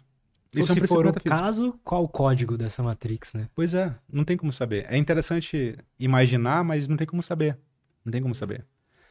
É um princípio que a gente adota e que alicerça todo o pensamento científico. É um princípio filosófico. Eu, eu parto da noção de que é verdade que eu não estou sendo enganado agora por um gênio maligno, ou por um cientista maligno, ou pelos robôs que tomaram, entende? Eu parto da premissa de que eu não estou. Eu sei? Não sei. Mas isso alicerça toda a minha pesquisa científica. Isso é um princípio metafísico. Outro princípio metafísico. Eu parto da ideia de que eu, ser humano, consigo entender o que a natureza diz. Eu tenho como saber que a minha racionalidade de fato capta a realidade como ela é? Não tenho como saber. Porque eu só tenho para avaliar isso a minha própria racionalidade. Mas quem disse que a minha racionalidade é suficiente para entender a complexidade da natureza? Não sabemos. Esse é, uma- é um problema epistemológico. Assumimos que sabemos, que podemos, e a partir daí construímos a ciência. Mas o problema filosófico permanece, entende? Total. É uma premissa que está na base da ciência e que a gente só ignora. Então, a ciência tem muitas premissas filosóficas que, que ela só ignora. Eu estava falando é, em outra ocasião sobre. Você ouviu falar do, da navalha de Ockham? É um Não. princípio de, de epistemologia também, de como você decide qual teoria está certa. Digamos que tem duas teorias que são candidatas a explicar o mesmo fenômeno. Tá cheio disso, né? Como é que você sabe? E elas explicam. Qual das duas é você decide? Por qual das duas você decide? Tem um critério que ficou famoso como navalha de Ockham, que na verdade é do Aristóteles, mas ficou famoso pelo Ockham, que é um monge cristão medieval do final da Idade Média, que é assim: a teoria mais correta, a teoria verdadeira, é aquela que tende a ser mais simples. Aquela que pressupõe menos entidades, menos conceitos, menos relações para explicar o fenômeno. Então a teoria mais simples tende a ser a mais verdadeira. Essa é a regra. essa regra não é científica, ela não é verificável. Entende? Por exemplo, na vara de Oca na prática. Como é que eu sei que. Como é que você sabe, sem olhar, sem olhar, que atrás de você não tem um elefante andando na sala? Não tem como saber. Tem. Tá, não tem Sem olhar. barulhos. Não tem barulhos, mas e se ele é mudo? como é que você sabe? Tem como saber, tem como saber. Não é uma questão dessa pegadinha, não. Vai raciocinando pra saber como, Tá, como é que não lá. tem. Como é que eu sei que. Tá. Sem olhar, sem olhar. Cara, eu não sei. Não sabe. Não. Como é que você sabe que dentro dessa sala não tem é, espíritos ancestrais indígenas, sei lá, que, que foram enterrados aqui nesse, nesse terreno e esse prédio ficou em cima dos espíritos ancestrais? Tem essas piras assim, né, na minha região. na Total, nossa região a assim. gente chama dessas piras. Né? É, como é que a gente sabe? Não tem como saber. É, como é que a gente sabe que, na verdade, o Lula morreu e agora é um sósia do Lula que teve essa história? né? Eu vi. É um sósia do Lula que tá lá, que na verdade quem tá governando o país é não sei quem. Como é que a gente sabe? Cara, olha só. Tem um critério que é o critério da simplicidade. Existem inúmeras maneiras de eu explicar a realidade. Inúmeras maneiras. Eu, Eu posso, posso- falar que a gravidade, na verdade, é que o planeta tá sofrendo uma força que um espírito gigante tá empurrando. Exatamente, eu posso dizer isso. Isso é uma, isso é uma explicação. Isso é uma explicação. Tem várias explicações que eu posso fazer mirabolante. Teorias da conspiração são isso, né? Inclusive. Elas pegam fatos que de fato acontecem e explicam eles de modo bastante mirabolante. Como é que eu decido, então, adotar essa teoria e não essa? Na Valha de Ockham. Adota a teoria que, que faz uso de menos entidades para explicar um fenômeno assim. Se você precisa explicar o mal-estar que você está sentindo aqui agora, porque você tá, porque aqui tem espíritos ancestrais malignos e tem outra explicação dizendo assim, cara, você só não comeu. Aí seu organismo tá fazendo você se sentir mal porque ele tá pedindo comida. É, qual dos dois você você adota? Adota mais comida. simples, cara. Adota mais simples. É, come. Entende? Esse é um critério para você decidir entre teorias diferentes pela simplicidade. Esse critério não é científico. É um critério filosófico. E ele baseia a ciência. Entende? No- onde está na realidade empírica que o mais simples é o mais verdadeiro? Nenhum lugar. Esse é um critério filosófico para decidir no que, que eu acredito. E eu acho que isso vai salvar a vida de muita gente que tende a acreditar em teoria da conspiração. Mas, Cara, é, não tem outra teoria alternativa mais simples para explicar o fenômeno que você quer explicar, não? Assim? Tem que ser o ET que vai fazer contato com você. É, Não pode ser alguma coisa mais, né, mais condizente com aquilo que a gente já sabe como a natureza se comporta, não? Assim, entende? Esse é um critério filosófico que baseia a ciência e que pouca gente fala. E que não é isso, científico. cara. não é científico, é maneiro. filosófico. Muito foda, cara. Obrigado. Eu que agradeço. Foi muito legal, cara. Gostei demais. Fica aí um convite, se você estiver aqui pro São Paulo, enfim, a gente quiser fazer um outro episódio sobre alguma outra coisa. Gostei muito. Gostaria que você viesse mais vezes aí. Não, eu também gostaria de vir. E, de novo, eu agradeço muito pelo, pelo convite e parabenizo seu projeto de tocar nesses temas mais profundos. E tem que ser corajoso para fazer isso. Valeu. E desejo longa vida, cara, o seu projeto. Acho Obrigado, muito bonito. cara. Obrigado. Cara, então a melhor forma de acompanhar você é no YouTube? Ou você também posta bastante no Instagram? A melhor Como é forma é? no YouTube, cara. A gente tem um Instagram, mas YouTube e Instagram são arroba isto não é filosofia, sem acento nenhum, né? Então, vai lá no YouTube, toda semana tem aula, às segundas-feiras. Ah, no Instagram também, a gente sempre divulga ah, as aulas que estão acontecendo pelo Instagram. Mas essas são as, as duas principais redes. Lá você tem acesso ao núcleo de formação filosófica, como entrar, ao nosso clube do livro, que tem entrada anual, na verdade. É, Isso o é legal, Linhagens. é? Isso é maneiro. E a gente nunca lê 12 livros por ano, porque eu também não acredito que dar muito livro resolve o negócio. A gente sempre escolhe cinco. Um mais difícil e outros mais fáceis para preparar para o difícil, assim. Bom, é, então tem o Clube do Livro, tem o Núcleo, mas todos eles você ah, encontra via, via YouTube. Esqueci alguma coisa? É isso, né? É isso. É isso então, pessoal. Gosto muito do canal do Vitor, eu vejo. Eu recomendo principalmente, assim, olhem as playlists dele lá, Aham. que tem um curso completo de, de filosofia lá. E é realmente muito bom, assim. Quando eu tava lendo Ni- Nietzsche, falei pra ele que eu vi a, a aula dele lá e me ajudou muito. São várias aulas, assim, de uma hora, né, cara? Falando sobre cada filósofo e, enfim. E é muito legal mesmo. No dia que eu vi o vídeo dele, eu mandei pro Du, lembra Du? Falei, cara, olha, olha que fala esse, esse vídeo aqui. E bom, e é isso. Vamos lá, acompanhe ele. Obrigado mais uma vez. Obrigado a todo mundo. Até a próxima. Tchau, tchau.